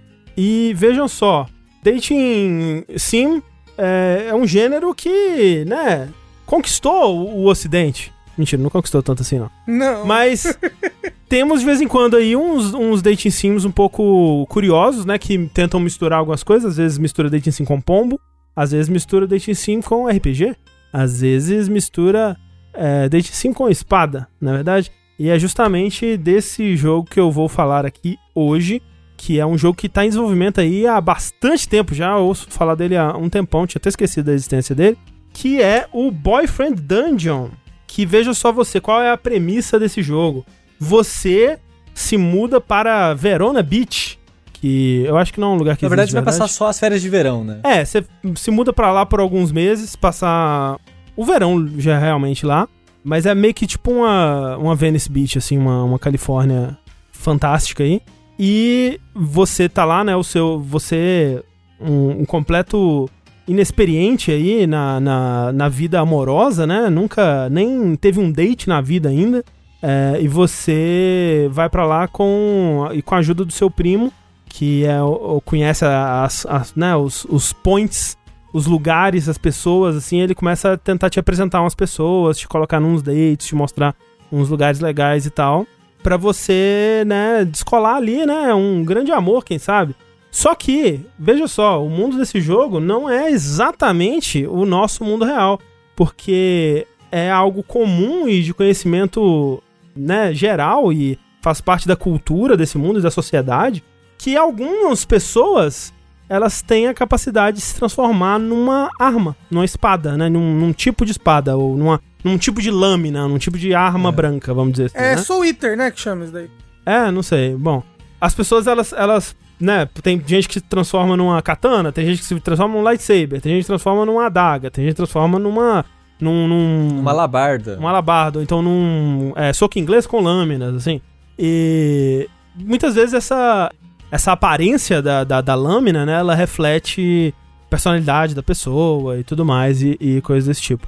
Isso é, inclusive, é, abordado, eu acho que como um- nesse mundo, como um certo análogo à identidade de gênero ou sexualidade até assim, porque a sexualidade em si, como ela é no nosso mundo, ela é bem não explorada, assim, tipo, é, é, é meio que presumido, assim, que basicamente todo mundo pega todo mundo e... É, não, não existe personagens héteros nesse mundo. É, não...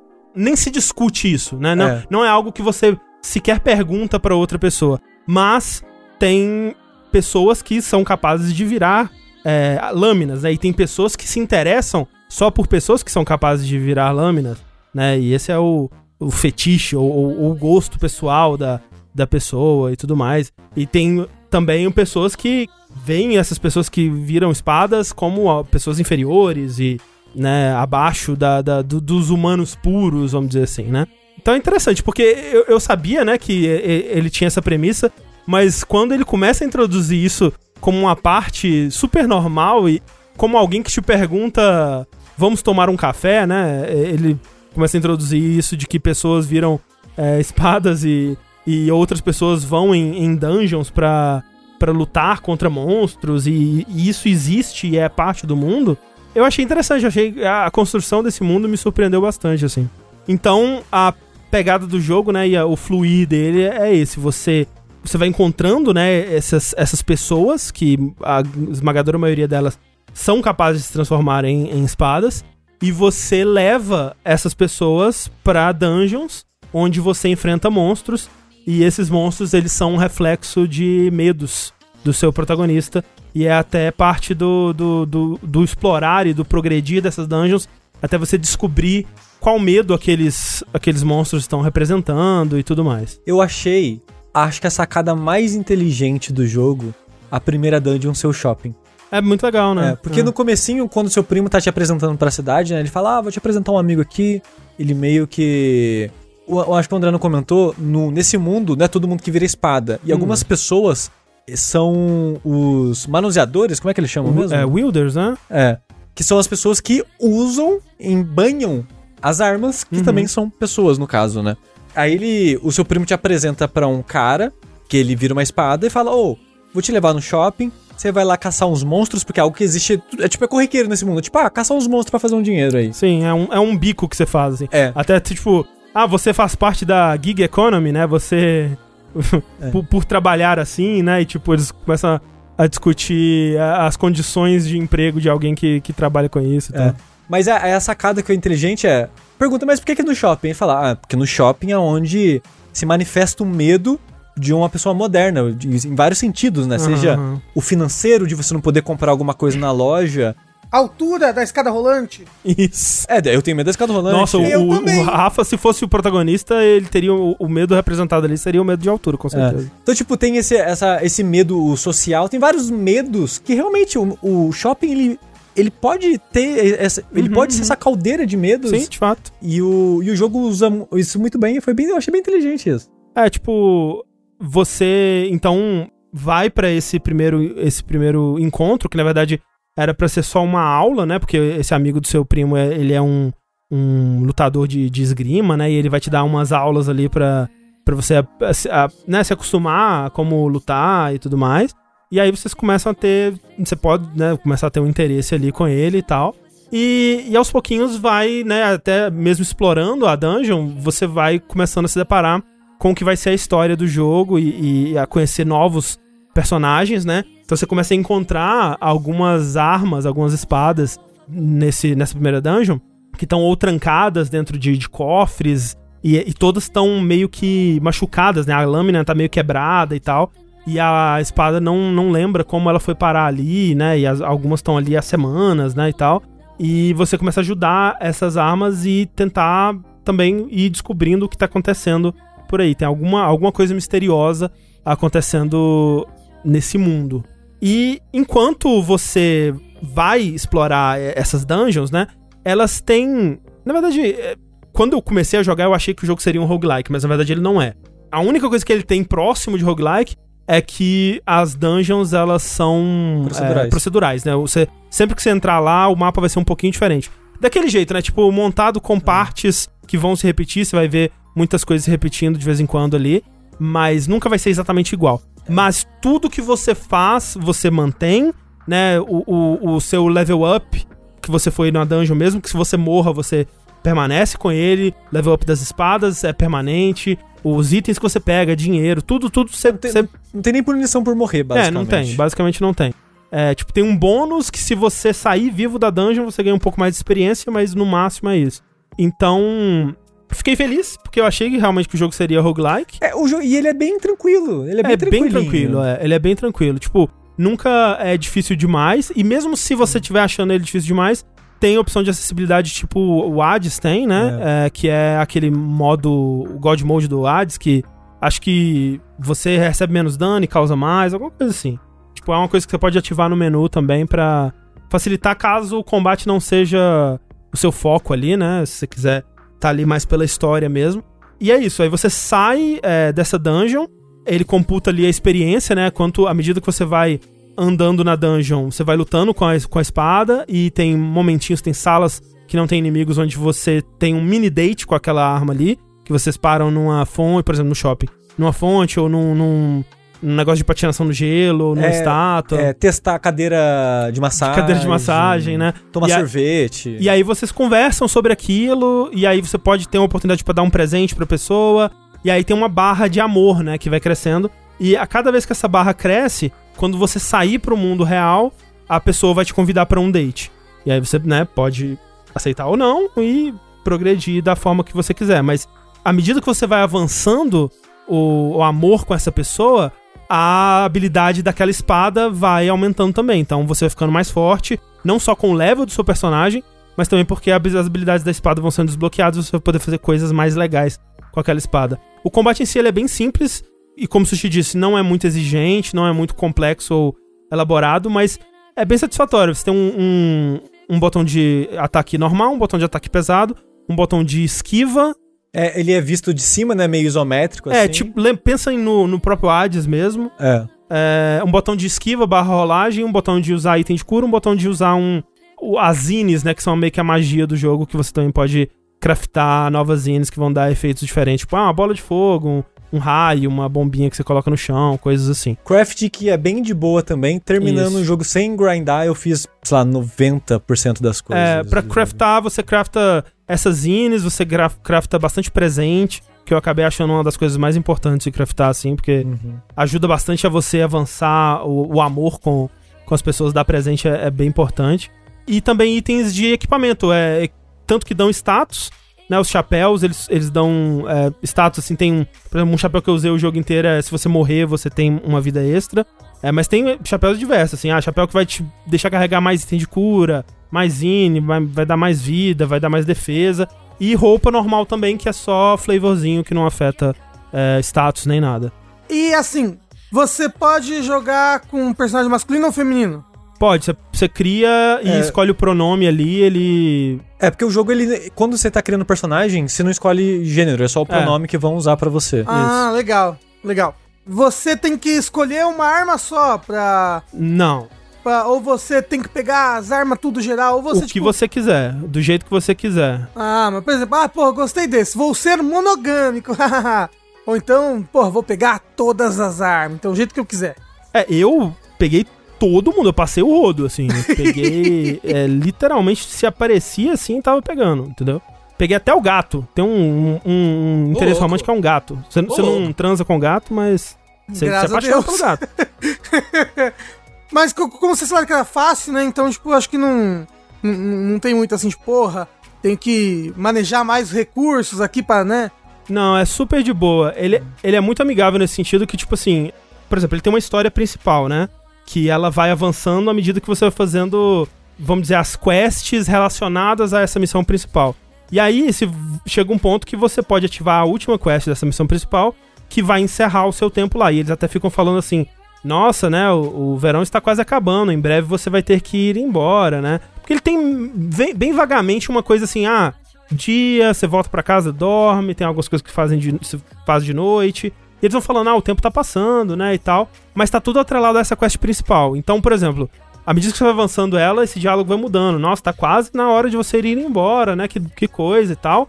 Mas se você não fizer nada dessa quest principal, você tem tempo infinito pra gastar com as outras pessoas. Gosto, gosto disso. Você pode continuar grindando na dungeon, você pode continuar fazendo todas as, as quests de, de, de namorico ali com, com todo mundo.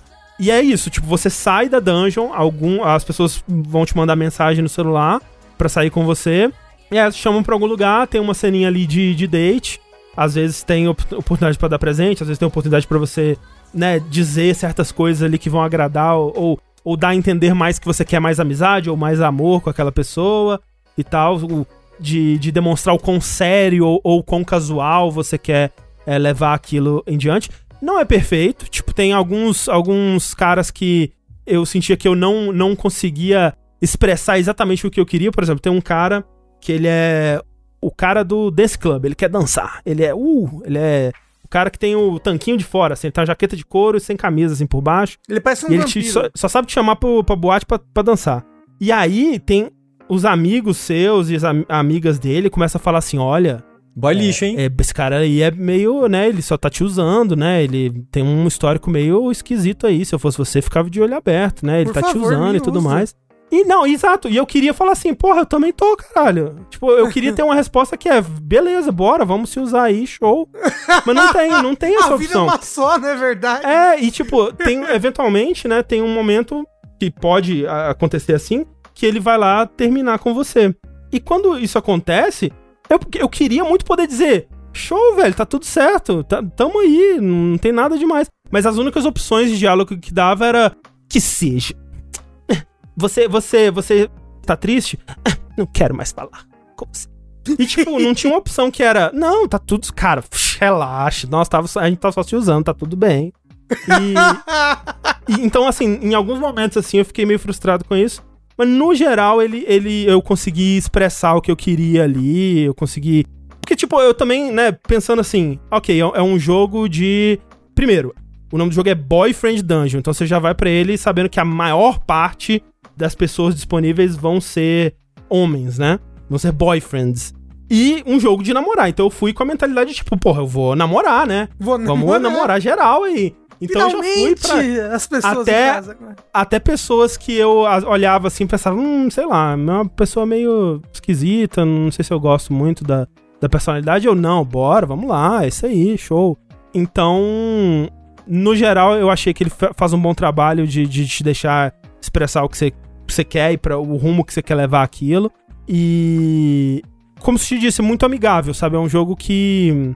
Ele tá aí pra te mostrar, te dar esse namorico se você quiser. Se é, É. o que você quer, ele tá aí pra te dar isso por 4, 5 horas. Ele é bem, bem, bem curtinho. É, inclusive eu achei estranho isso. Até procurei no, no Google depois se, tipo, peraí, esse jogo é Early Access? Porque ele tem duas dungeons. Duas, e aí acabou. Ah, é? É, ele tem É. dois ambientes de dungeon. Eu achei muito estranho. Tipo, eu tava assim, pô, ok, terminei a segunda dungeon.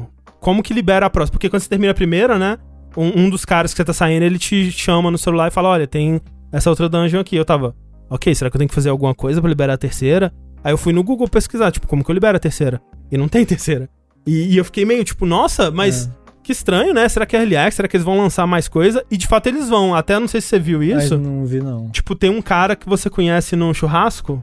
Ah, ele vai vir. é Então, ele assim? vai vir depois como DLC. Porque esse cara eu achei muito estranho, porque é um cara que você conhece ele e fala: Ah, mas eu vou ter que viajar aí, mas depois a gente vai se ver, hein? Aí eu pensei, ah, sei lá, daqui a pouco na próxima dungeon ele aparece. O jogo acaba e ele nunca Então, mais voltou. Sabe o que eu achei nesse? É, eu achei que ele tava me dando desculpinha, porque no churrasco eu levei o professor, né? E, eu, e eu dei uns pega no professor na, no, no churrasco. e, e aí eu achei que ele ficou puto, sabe? Porque eu, eu conversei com ele primeiro, né? Aí depois o professor chegou e eu fiquei com o professor. E eu achei que ele tava me dando desculpinha, tipo, putz, lembrei que eu tinha que viajar, né? E aí nunca mais falou comigo. Eu, putz, ah, então É. era isso, perdi essa oportunidade. Eu tava saindo com a Dagger e ela falou, tipo, ah, a gente se pega junto. A- a- a- ela é, ela é do, do, do relacionamento aberto mesmo aí. É. Mas então, eu vou. O André tava elogiando bastante o jogo antes. De olho no tempo, André, por favor, que eu não sei Sim. quanto falta. Não, fa- falta. É, porque depois vocês só vão ter mais 12 minutos pra falar do próximo jogo, hein? Porque eu não gostei nada desse jogo. É mesmo? Nada, nada, nada, nada, nada. Só joguei, Nada, ele, só nada, joguei ele por causa do Game Pass. Hum. E porque eu acho que eu fui ver alguma. Antes de zerar, eu fui ver alguma. Tirar alguma dúvida do jogo, eu vi que ele só tinha duas dungeons. Eu falei, ah, vou terminar então. Sei que É, ele é bem curtinho. É, vamos terminar. Porque, assim como o André, quando eu cliquei em começar esse jogo, eu tava, porra, namorar umas armas, porra. É isso aí, é nóis. Mas é muito engraçado como eu mudei a minha perspectiva, uma chavinha virou na minha cabeça, depois de começar a conversar um pouquinho com os dois primeiros caras, com o professor e com o cara da dança, da boate. Sim. Porque. E eu talvez era a ideia deles, porque a premissa do jogo é você é uma pessoa no jogo que nunca saiu com ninguém. Então você tá começando esse mundo de conhecer pessoas com interesse amoroso, com o Aham. intuito de, de sair e tal. Então ele tem esse começo bem lentinho de. Ai, eu estou conhecendo uma pessoa, estou. Ai, meu Deus. Não sei, tenho uhum. vergonha, não fala comigo. Ai. e. E, tipo, 30 segundos depois, já tá tipo, ô, sua gostosa! E tapa na bunda! E, ô, caralho, vem aqui no meu colo! É, e vai muito rápido, sabe? Mas peraí, com, com, com o professor você achou isso também? Um pouco com o professor. Nossa, o professor achei ele tão fofo, tão, Porque. tão carinhoso, me segurando pela mão, me levando pelo caminho ali. Porque as duas primeiras pessoas que você conhece é esse professor de esgrima, que é a primeira arma. A segunda é o cara do clube de dança. Esse é assim mesmo, ele é. É, ele a é- terceira é a Dagger. E assim vai indo, né? Eu achei ela super de boa também. Ela, ela, ela até começa super Então- reservada. Então, né? é, com, é com ela que eu, acabou, que eu acabei tendo, sendo o par do verão ali. O caso Uhum. do verão foi mais principal com ela. Porque o jogo ele sempre escolhe quem você tá mais avançado em nível, né? E coloca em cutscene chave, coloca esse personagem lá. Uhum. É, e ela foi minha personagem principal, a única que eu max- maximizei, eu acho. Porque o jogo, a qualidade da arma tá atrelado no seu nível de proximidade de relacionamento com ela. Porque com cada nível de afeição que você alcança com ela, ela ganha mais um, uma skill tree, digamos assim, mais uma skill da skill tree. Uhum. É, e é assim que ela vai ficando mais útil, mais forte né, no combate. Então você quer avançar os relacionamentos porque você quer a arma forte. Então, por exemplo, o cara da boate, eu gostava da espada, da arma dele Sim. no combate, é, eu achava muito bom. Eu pensei, A minha favorita, inclusive, é a do professor, que tem parry. tem parry, é a verdade. dica. Aí eu pensei, o cara é meio escroto, né? Mas eu vou. Eu vou insistir um pouquinho porque eu gosto da arma. Mas eu acabei me sentindo desconfortável. Eu, enquanto eu conversava com ele, eu ficava desconfortável. Porque nas opções você pode cortar ele, mas ele nunca para. Por mais que você fale, a gente é só amigo, ele não para. E ele parece um tarado em cima de você. E eu comecei a me sentir. E aí, e talvez essa era a ideia do jogo. Eu comecei, É. me- comecei a me sentir no papel da pessoa onde o cara não desiste. Onde o cara não deixa a pessoa respirar. Onde o cara fica em cima o tempo todo. Não, eu sei que você quer. Ah, não, desculpa. Ah, foi sem querer. Eu sei que você falou que é seu amigo, mas é, é mais forte do que eu. Não consigo evitar. É sabe? estranho isso, porque ele eu consegui cortar bem, assim. Ah, Ele não incomodou, não. É, eu. Aconteceu isso umas duas vezes, assim, e eu parei de sair com ele. Eu simplesmente parei. Não, de Uhum. boa, não vou mais avançar com essa arma, começo a usar. Vou focar só na dagger mesmo, vou terminar o jogo com ela. E eu comecei a ficar desconfortável. E com o professor não foi tanto quanto ele, mas teve um momento ou outro que eu ficava. Eu não quero nada. Mas o jogo ele assume que toda vez que você sai com alguém é pra pegar. O jogo ele parece que ele não consegue ver. Ah, não, só tô saindo com essa pessoa porque eu gosto da companhia da pessoa, quero conversar com a pessoa. Ele assume que toda vez que você tá saindo é uma possível pegação. E você tem que ficar lembrando o NPC que, tipo, não, a gente é só amigo. Porque o jogo, ele tem que dar. Talvez tem que deixar aberto pra pessoa talvez voltar atrás Uhum, e tentar um sim. relacionamento mesmo. Então sempre fica esse clima meio estranho que pra mim era muito desconfortável. Ao ponto em que eu basicamente parei de sair com todo mundo e saía só com a Dagger. Sei. E foi com quem eu terminei a história. E depois, eu achei muito bizarro aquele menino que parece criança. É, é, É, tem. Eu achei meio bizarro isso, porque eu acho que ele é maior de idade, mas ele tem muito. não é- inclusive, não é ele, é não binário. É sim, é verdade, ele é não binário. Eu achei estranho a aparência, assim, parecer jovem demais. Eu fiquei meio, ah, não vou sair não.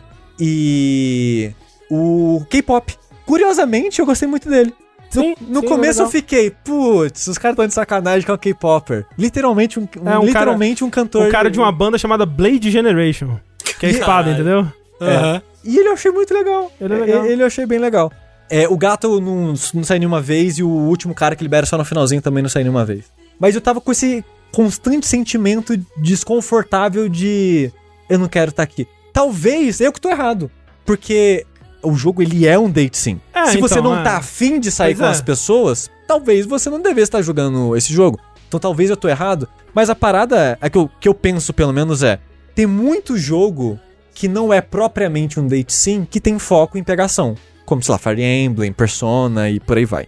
E eu gosto mais de como esses jogos fazem, no sentido de você vai cozinhando no fogo baixinho, assim, a relação com aquele personagem, sabe?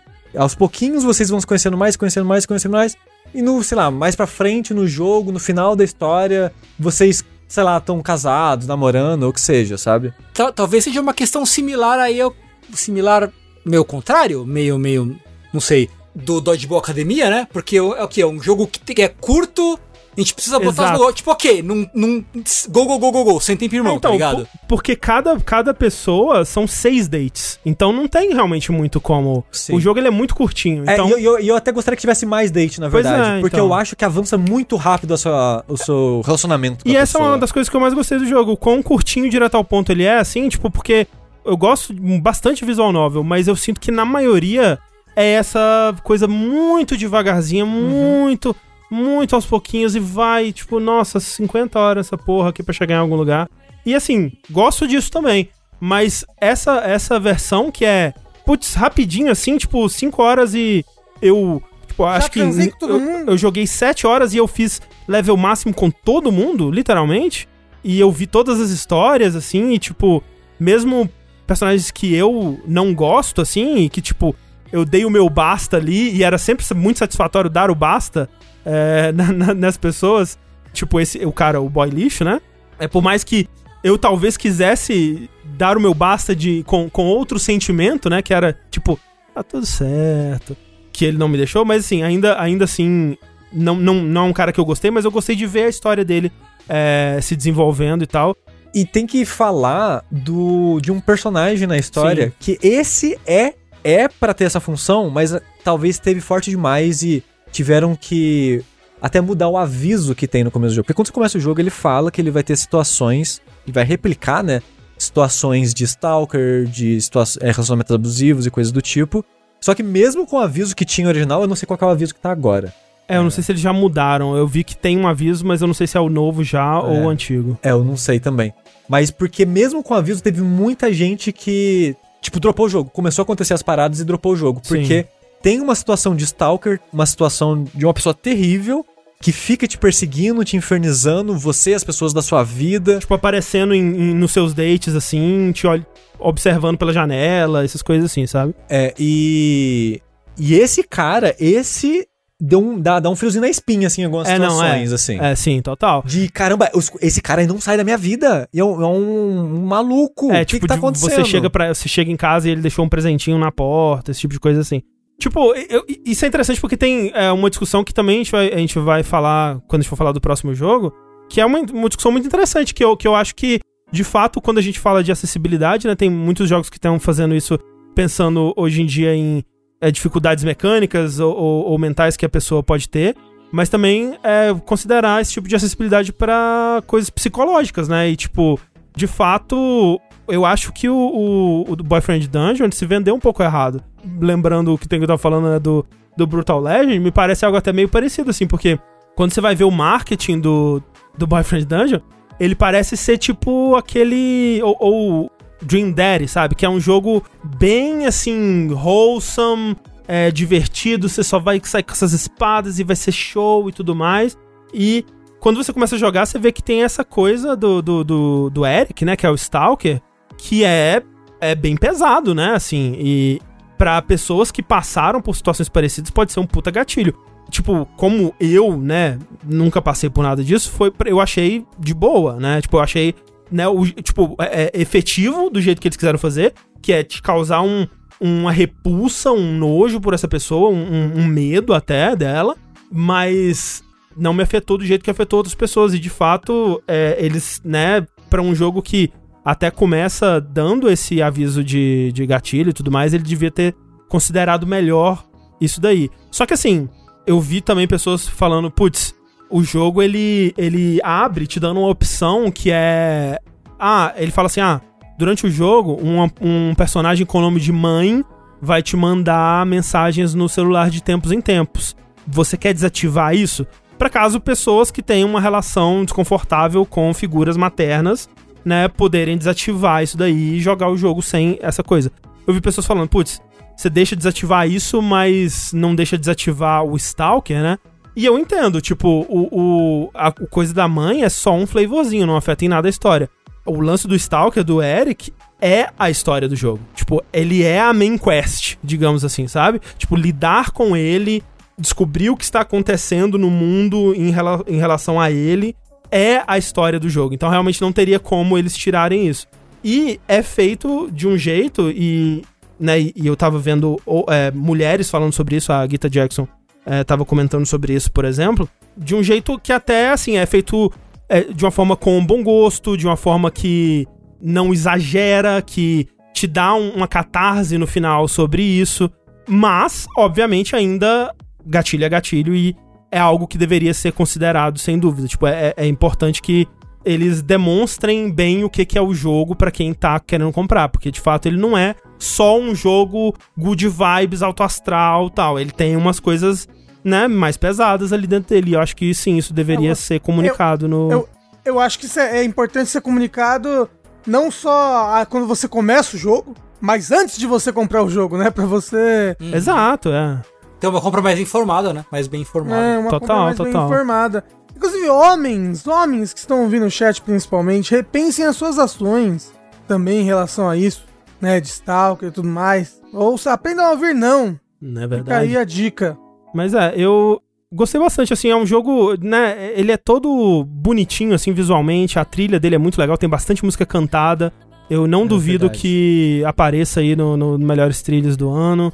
É, As, não, as transformações. Nossa, Sushi, como é que a gente não ia falar disso? Caralho, é, isso é uma coisa que eu gostei muito. Muito que a, a- é, tem, uma, tem um momento meio garota mágica, onde o Toda jogo, arma, né? É, toda arma tem uma transformação, tipo de humano pra arma, e é muito bonito todas. Sim.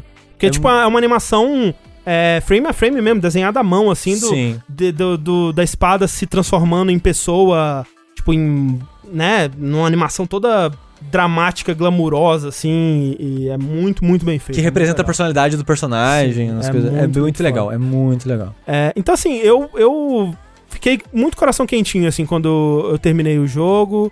peguei um zombie bonito, uma, um- umas pessoas bonitas e tá no Game Pass. Tá no Game Pass. Eu re- Assim, não, não me pegou porque eu achei que tava na vibe pegação, aparentemente não tava.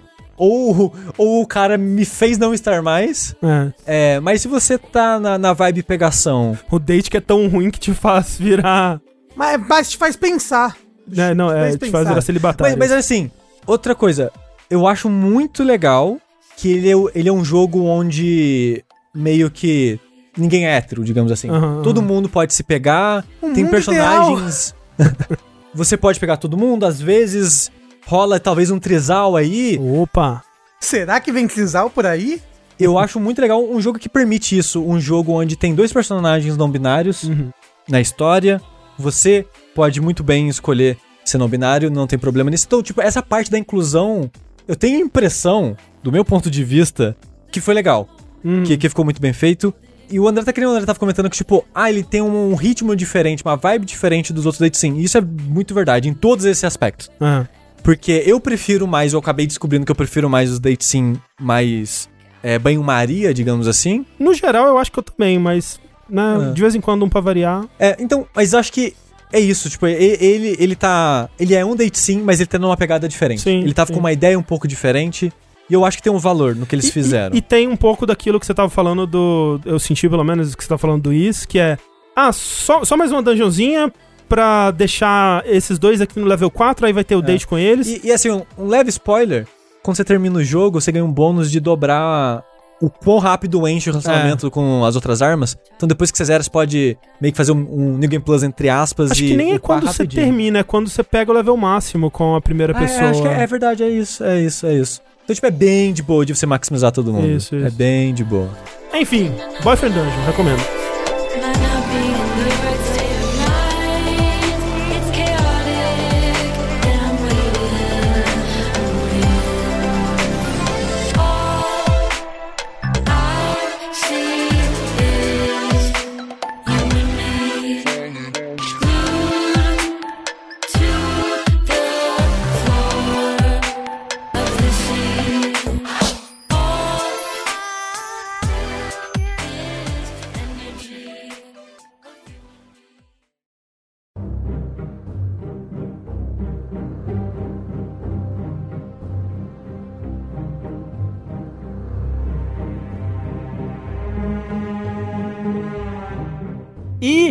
Pra fechar, vamos falar do outro jogo aí que suscitou discussões sobre avisos de gatilho, né? E, e tudo mais, que é o 12 Minutes. E esse jogo É ruim. é um jogo, né?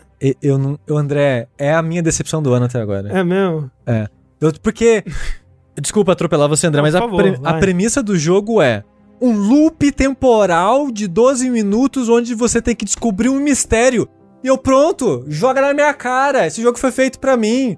E eu, com tipo uma hora de jogo, eu tava. "Ah, Nossa, né? Poxa vida. Mas, Sushi, você não gosta de loop temporal em jogos, geralmente. Eu gosto de viagem no tempo. É, Por exemplo, Sex Brutale. Amo Sex Brutale. sim. Mas, ele depende não do é... uso. É, então, é porque ele não é do jeito, tipo, de ref- ter que refazer a mesma coisa várias vezes, né? Porque nesse jogo se prepara pra fazer as exatas mesmas coisas na mesma ordem 50 vezes. Ai, cliquei no lugar errado. Filho da puta, começa o loop de novo. É o o que teve de vez disso de ai caralho, cliquei no lugar errado, eu quebrei o negócio. Aí você tem que começar de novo o loop. Nossa senhora. Ó, o que Puta que, é? pariu. O 12 Minutes, ele é um jogo que ele tá em desenvolvimento há aproximadamente 56 anos aí. Inclusive, se você for no Giant Bomb procurar por Quick Look 12 Minutes, você encontra um, um- um- eles jogando uma build desse jogo de 2015, que curiosamente já o jogo já parecia completinho ali, É, só o- não tinha, tipo, animações, né? Por exemplo, ah, a esposa ela vai acender a luz, ela só chega perto da luz e a luz acende. Então não Mas tinha já tinha os atores? captura. de- Então, Não. não, tinha nada. Não- Não, não tinha é- esse polimento da O, Anapurna. o cara entendeu? no, o cara não queria nem que tivesse dublagem no jogo. Eu tava vendo uma entrevista com ele do ano passado. Curiosamente, é um português, Uhum, Luiz jogo- Antônio. Luiz Antônio.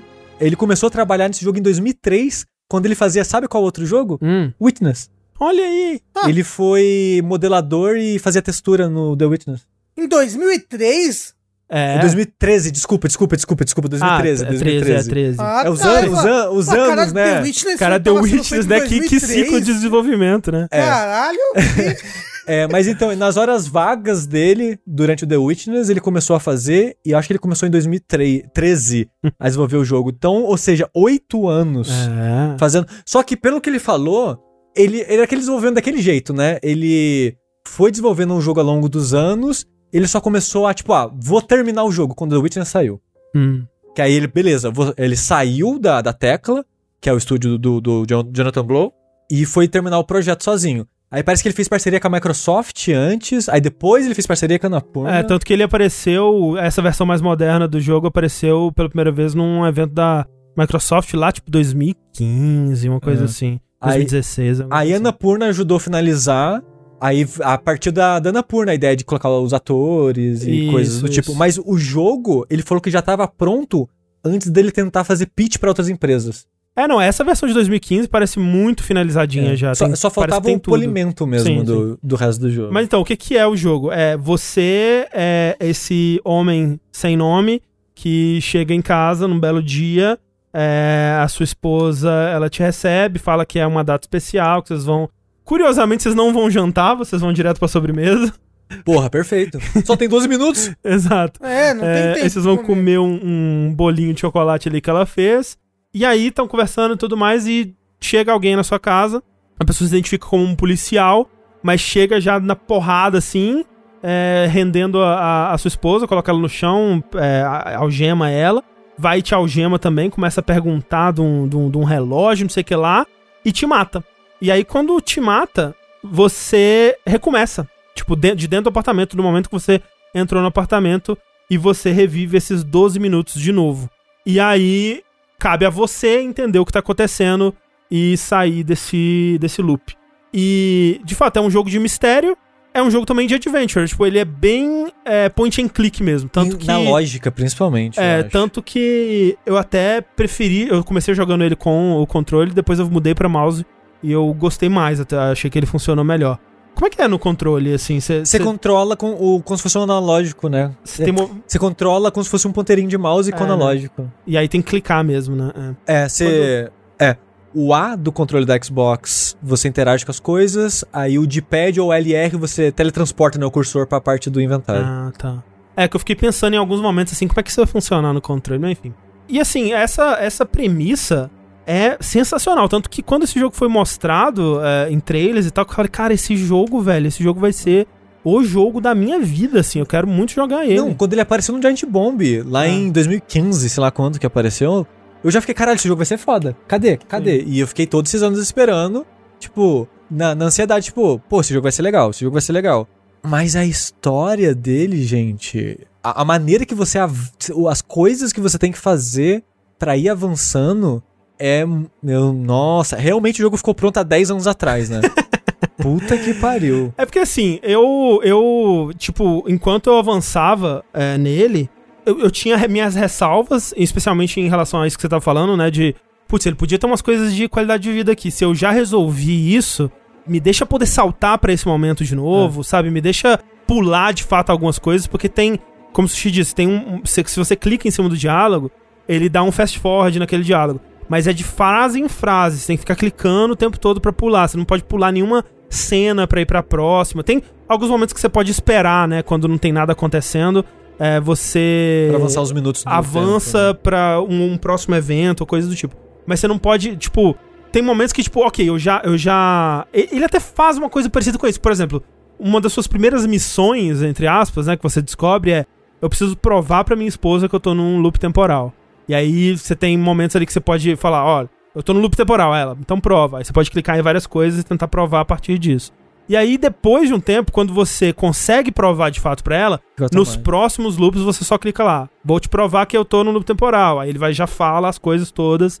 Então tem algumas coisas que ele faz isso da qualidade de vida. Mas é pouquíssimas. muito pouco. Eu gostaria que você pudesse pular em momentos assim pra, pra já ir pra rotas específicas.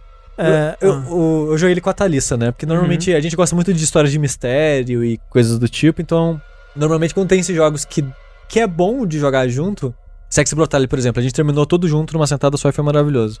E eu pensei, pô, vamos jogar o 12 minutos juntos. E a gente tava jogando junto. E ela no comecinho, ela que tava controlando o controle. E foi muito engraçado que... Só pra dar um exemplo do quão o jogo é meio chato com alguns detalhes. Os dois personagens da história, os três personagens da história, ninguém presta, né? Aí nesse lugar. Ah, não, Eu é. só queria dizer isso. Os três personagens são péssimos. Péssimas pessoas, no caso. E temperamentais, todos. Porque ela chega, não, eu tenho uma surpresa pra você, vamos, vamos comer um docinho aqui. Mas só que ela fala, ah, eu vou ali no quarto e já volto. A Thalissa de curiosidade clicou na tortinha, o cara comeu a tortinha. Ela, puta. você comeu a torta antes de mim? Vai tomar no seu cu e foi pro quarto e fechou a porta. E acabou o loop, é isso, tem que começar de novo. Não, não, não, não. Você consegue convencer ela a voltar ainda, hein? Eu já fiz isso e consegui convencer ela a voltar a comer. Mas a parada é, tem muito detalhezinho assim, que se você. Você tá beleza, você, você tá num ponto onde o jogo é um puzzle.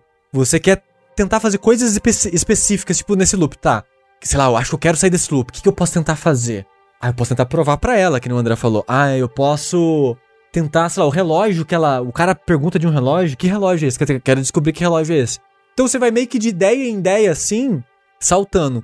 Só que a execução do que você tem que fazer pra testar a possibilidade de talvez ser isso que vai me dar uma resposta pra liberar algo novo, eu acho um processo de tentativa e erro muito frustrante. É de fato um processo de tentativa e erro, mas enquanto eu tava descobrindo novas coisas, não me era tão frustrante, porque assim, uma das coisas que eu sinto que é, estendeu o tempo de desenvolvimento desse jogo é que ele tem muita possibilidade. Tipo, é, você. A maioria das coisas que você tentar fazer, o jogo ele vai ter uma resposta. Muitas vezes não vai ser talvez a resposta que você gostaria que.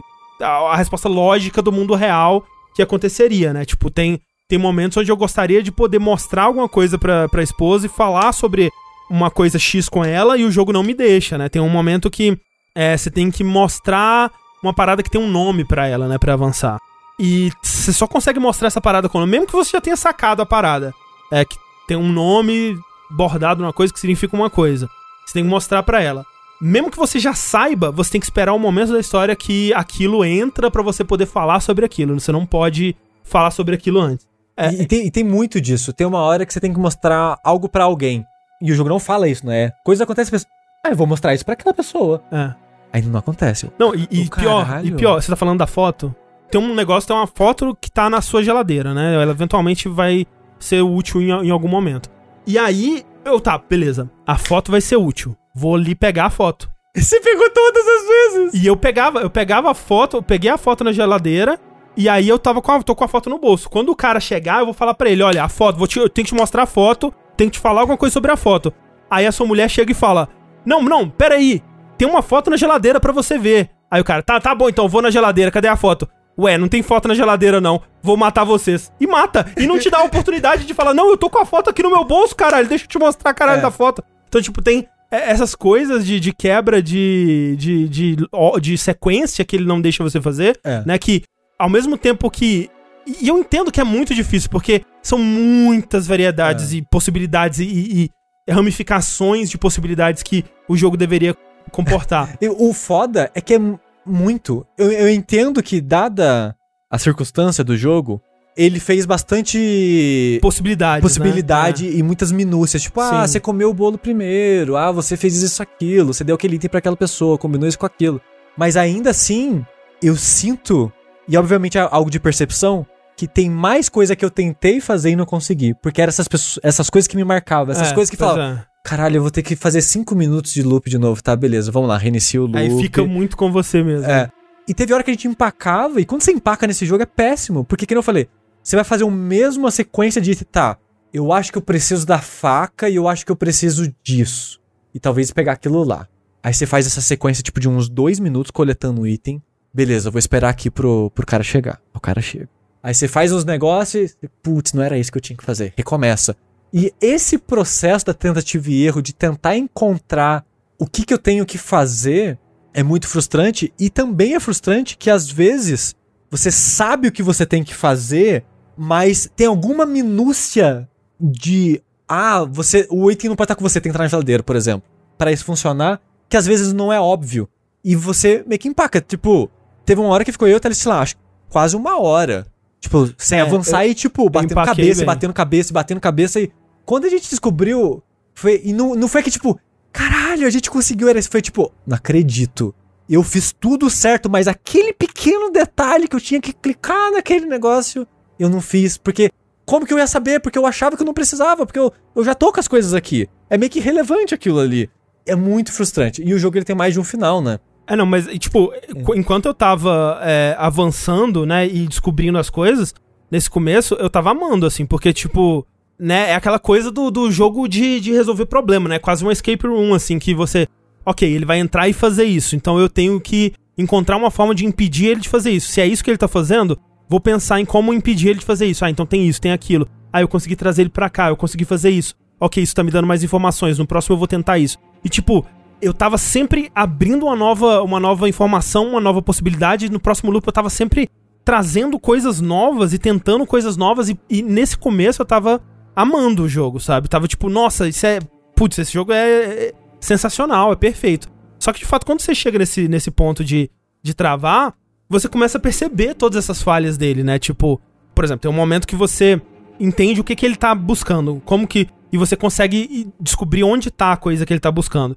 Então, tipo, eu pensei assim, ok, eu vou me tirar, tirar minha esposa do, do, do ambiente da casa, tipo, ele vai entrar nessa sala, ele não vai me ver, ele não vai me ver a minha esposa. Eu vou deixar o que ele quer em cima da mesa, vai ser a primeira coisa que ele vai ver quando ele entrar. Ele vai entrar, vai ver a parada e vai embora.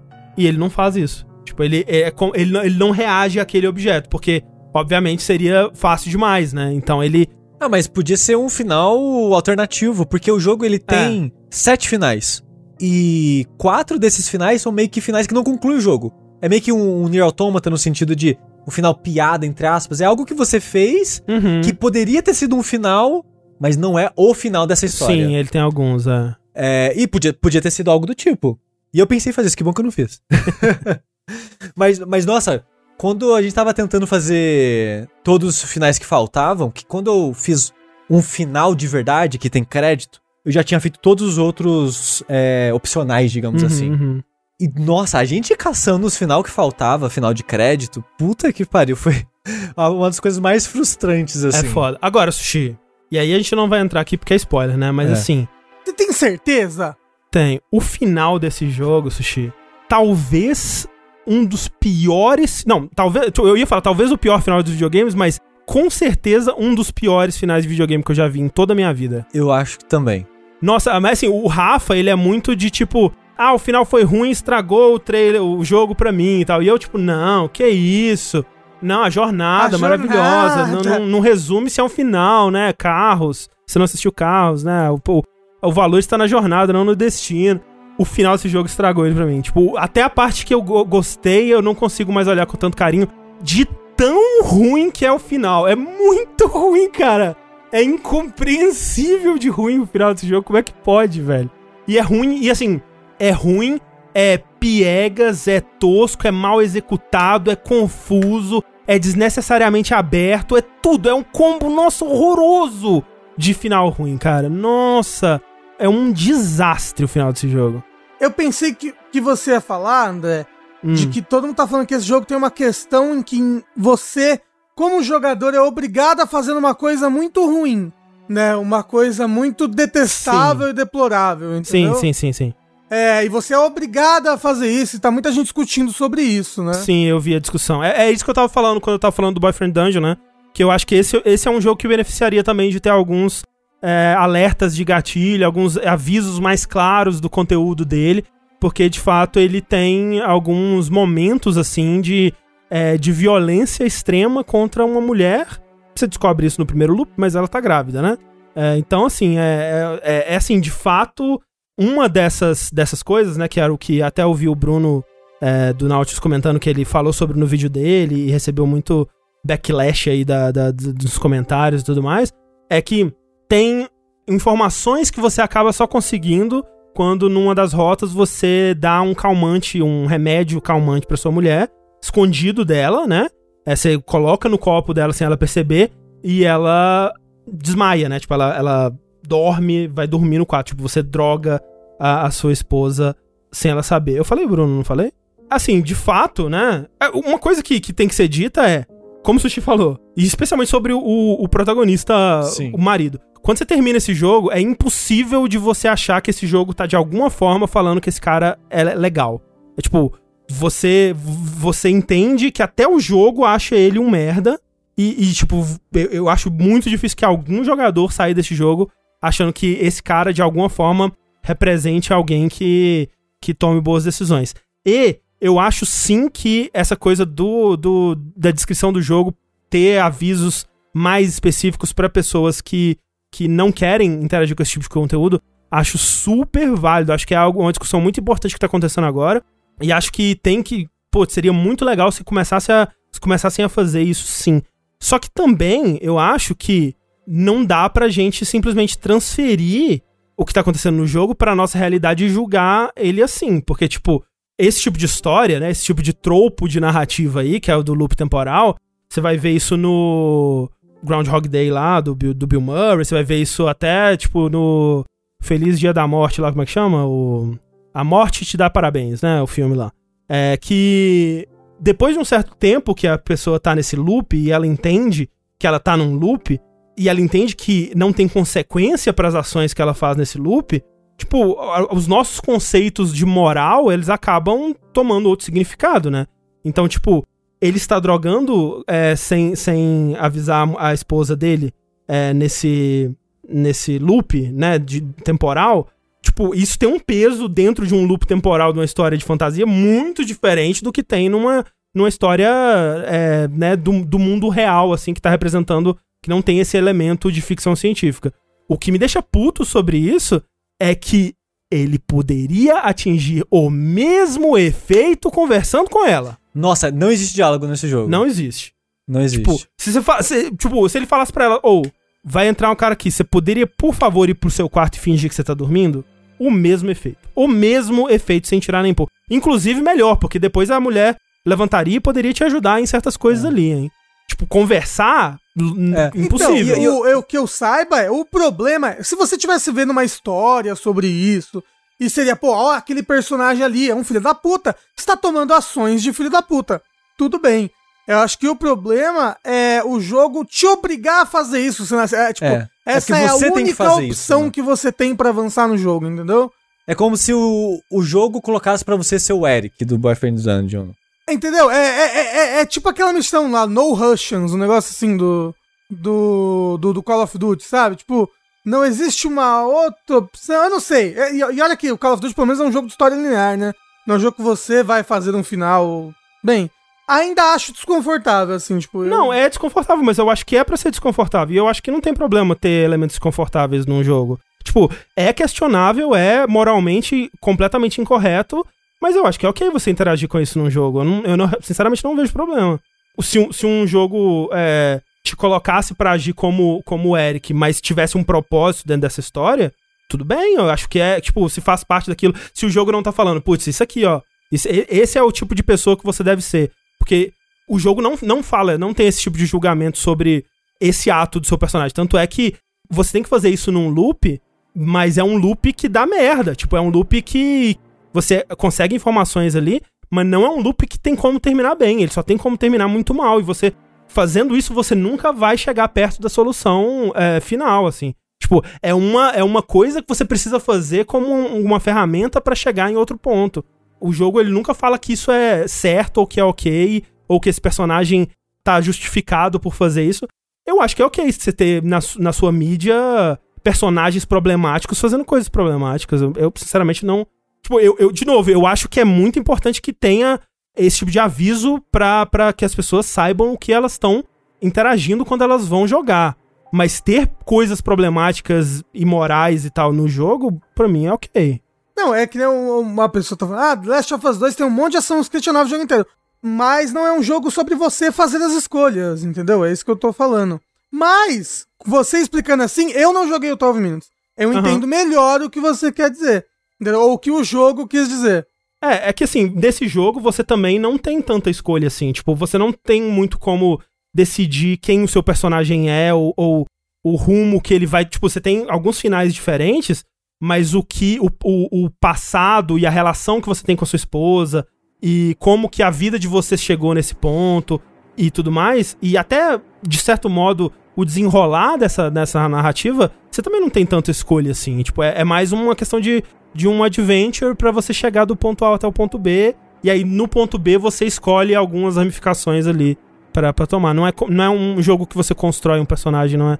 Ele não tem tanto de RPG assim. Talvez seria até mais interessante se tivesse, né? Não, eu entendo. Como eu falei, eu não, não, eu não joguei. Eu só, tipo, ouvi muitas pessoas pegando nesse ponto, entendeu? E aí, por isso, é por isso que eu achei que era legal a gente falar sobre isso. Eu acho ridículo quem tava enchendo o saco do pessoal do Nautilus por, por reclamar disso. Eu acho que é um, é um ponto de desconforto no jogo, sem dúvida. Eu acho que é muito válido falar sobre ele, é, explicar que ele tá lá. Mas também eu vi gente falando, putz, tem isso, então, tipo, como se fosse, né? Então esse jogo não vale mais nada pra mim. Quando, na verdade, você não deveria, você não deveria jogar por outros motivos. Eu, eu acho que tem muita coisa pior do que isso nesse jogo, Tem. de fato. Tem. falando de moralmente repreensível, né? Vamos, né, porra, não, não vamos, mas poderíamos, né? Então, Não é esse jogo que. ah, que nem eu falei, não salva um nesse jogo. não, não Um- salva. não é, salva. obviamente tem um piores que os outros, mas o grupo de pessoas terrível. Não, é, é terrível mesmo. É, é o ser humano no, no seu a- habitat natural, né? Não, É. e, e de fato, assim, o final, cara, tipo, é um final que tem, eu tenho duas interpretações pra ele na minha cabeça. Na primeira, não faz sentido. Na segunda, eu odeio tudo que aconteceu. Tipo, eu não sei qual que eu detesto mais, assim, é. Eu sei o que acontece no final. Vou chutar aqui. O Hum. moço, o tempo todo, tava jogando um jogo de VR. ele só tinha esquecido Que nem que imagina tava uma coisa dessa. Rapidamente aqui, vocês querem dar, falar 10 minutos de spoiler no final aqui? Bora, vamos, vamos encerrar. Aqui, ó. É o final do podcast. Isso. Muito obrigado a todo mundo que assistiu. Tengu e Rafa, vocês se importam? Eu não, eu Não. até quero saber, na verdade.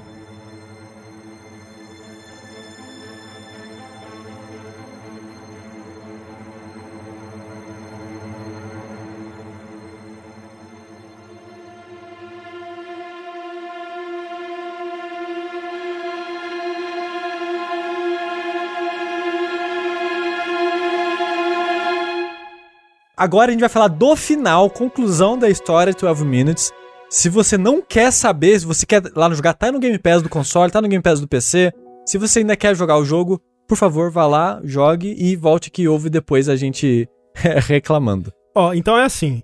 Esse cara que tá entrando pra. se passando de policial, na verdade, ele tá procurando um, um relógio da, do pai da, da Daisy Ridley, né? Que é a esposa. E ele, ele quer é, se vingar dela porque ela matou o pai dela. Tipo, ela- assassinou o pai dela, que era um amigo do Willem Dafoe, do policial. Então o policial, Pera, ele pera, descobriu que ela matou o pai dela, roubou o relógio. E ele tá a indo sua lá. esposa matou o pai do William Dafoe? Não, Não, não, não. Matou o a próprio esposa matou o pai dela, o próprio pai. Ah, E esse pai dela era amigo do William Dafoe, beleza? aham, ok. E aí o cara tá indo lá pra pegar o relógio, pra vender também o relógio, porque a filha dele tá, tá quimioterapia, enfim. E ele precisa do dinheiro do relógio pra pagar o tratamento. Isso. E aí você vai tentando é, entender quem pra impedir esse cara de matar ela. E você come, começa a descobrir que a sua esposa, na verdade, é inocente, que ela não matou o próprio pai. Que quem matou o pai dela foi, na verdade, um meio-irmão que ela tem, que foi fruto do- do- da traição do pai dela com a babá. E aí, é, esse meio-irmão, que tem mais ou menos é, a mesma idade dela, ele matou o pai, voltou num dia lá, matou o pai.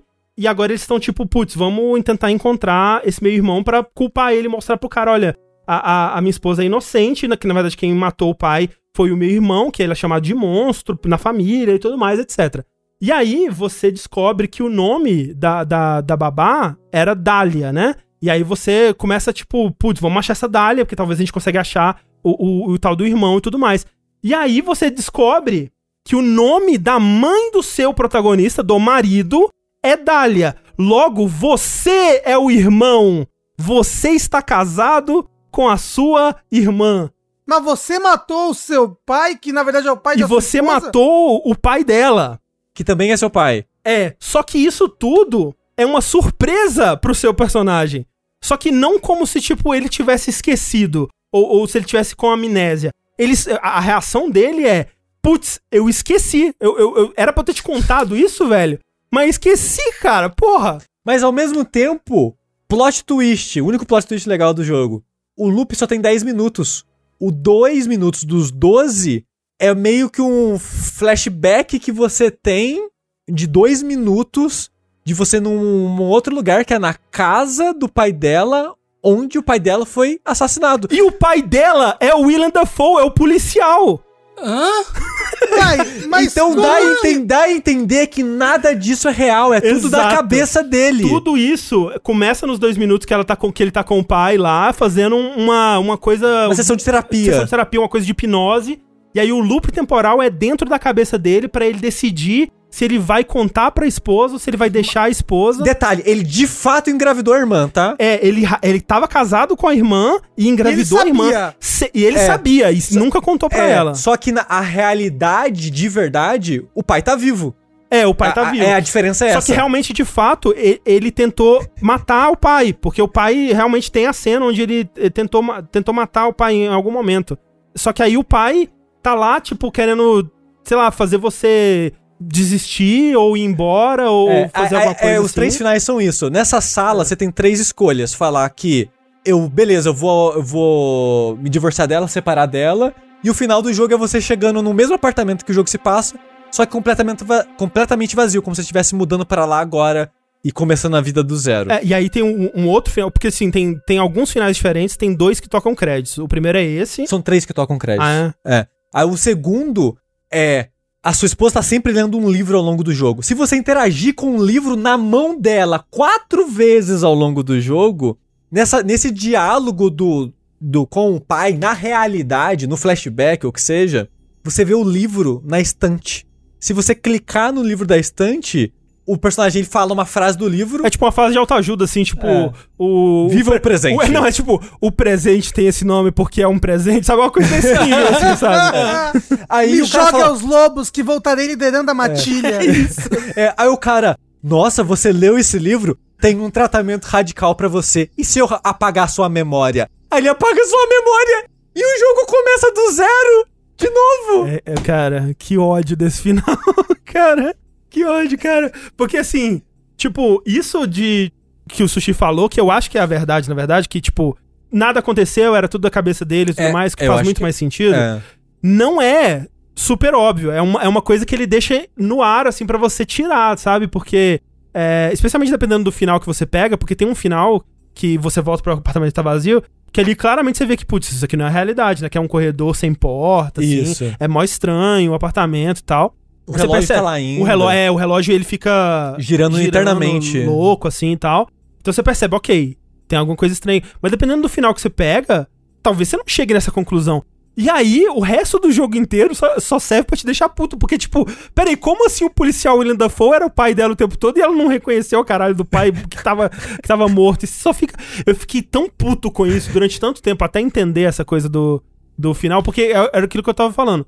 Numa das interpretações, eu só odeio tudo. Na segunda, Nada não importa. faz nenhum sentido. Então. Mas eu fico feliz, André, Hum. que a recepção, pelo menos do final, tá 100% negativa. Porque é muito engraçado quando no Twitter eu vejo alguém jogando 12 Minutes, porra, maneiro o jogo, hein? Aí, Tomar no cu, terminei essa bosta, vai se fuder. Ai, que maravilhoso, cara. Ai, caralho. Que raiva desse jogo, gente. É. Decepção de 2021 até agora. Foi um pouco decepcionante, de fato. Bastante, alguns diriam.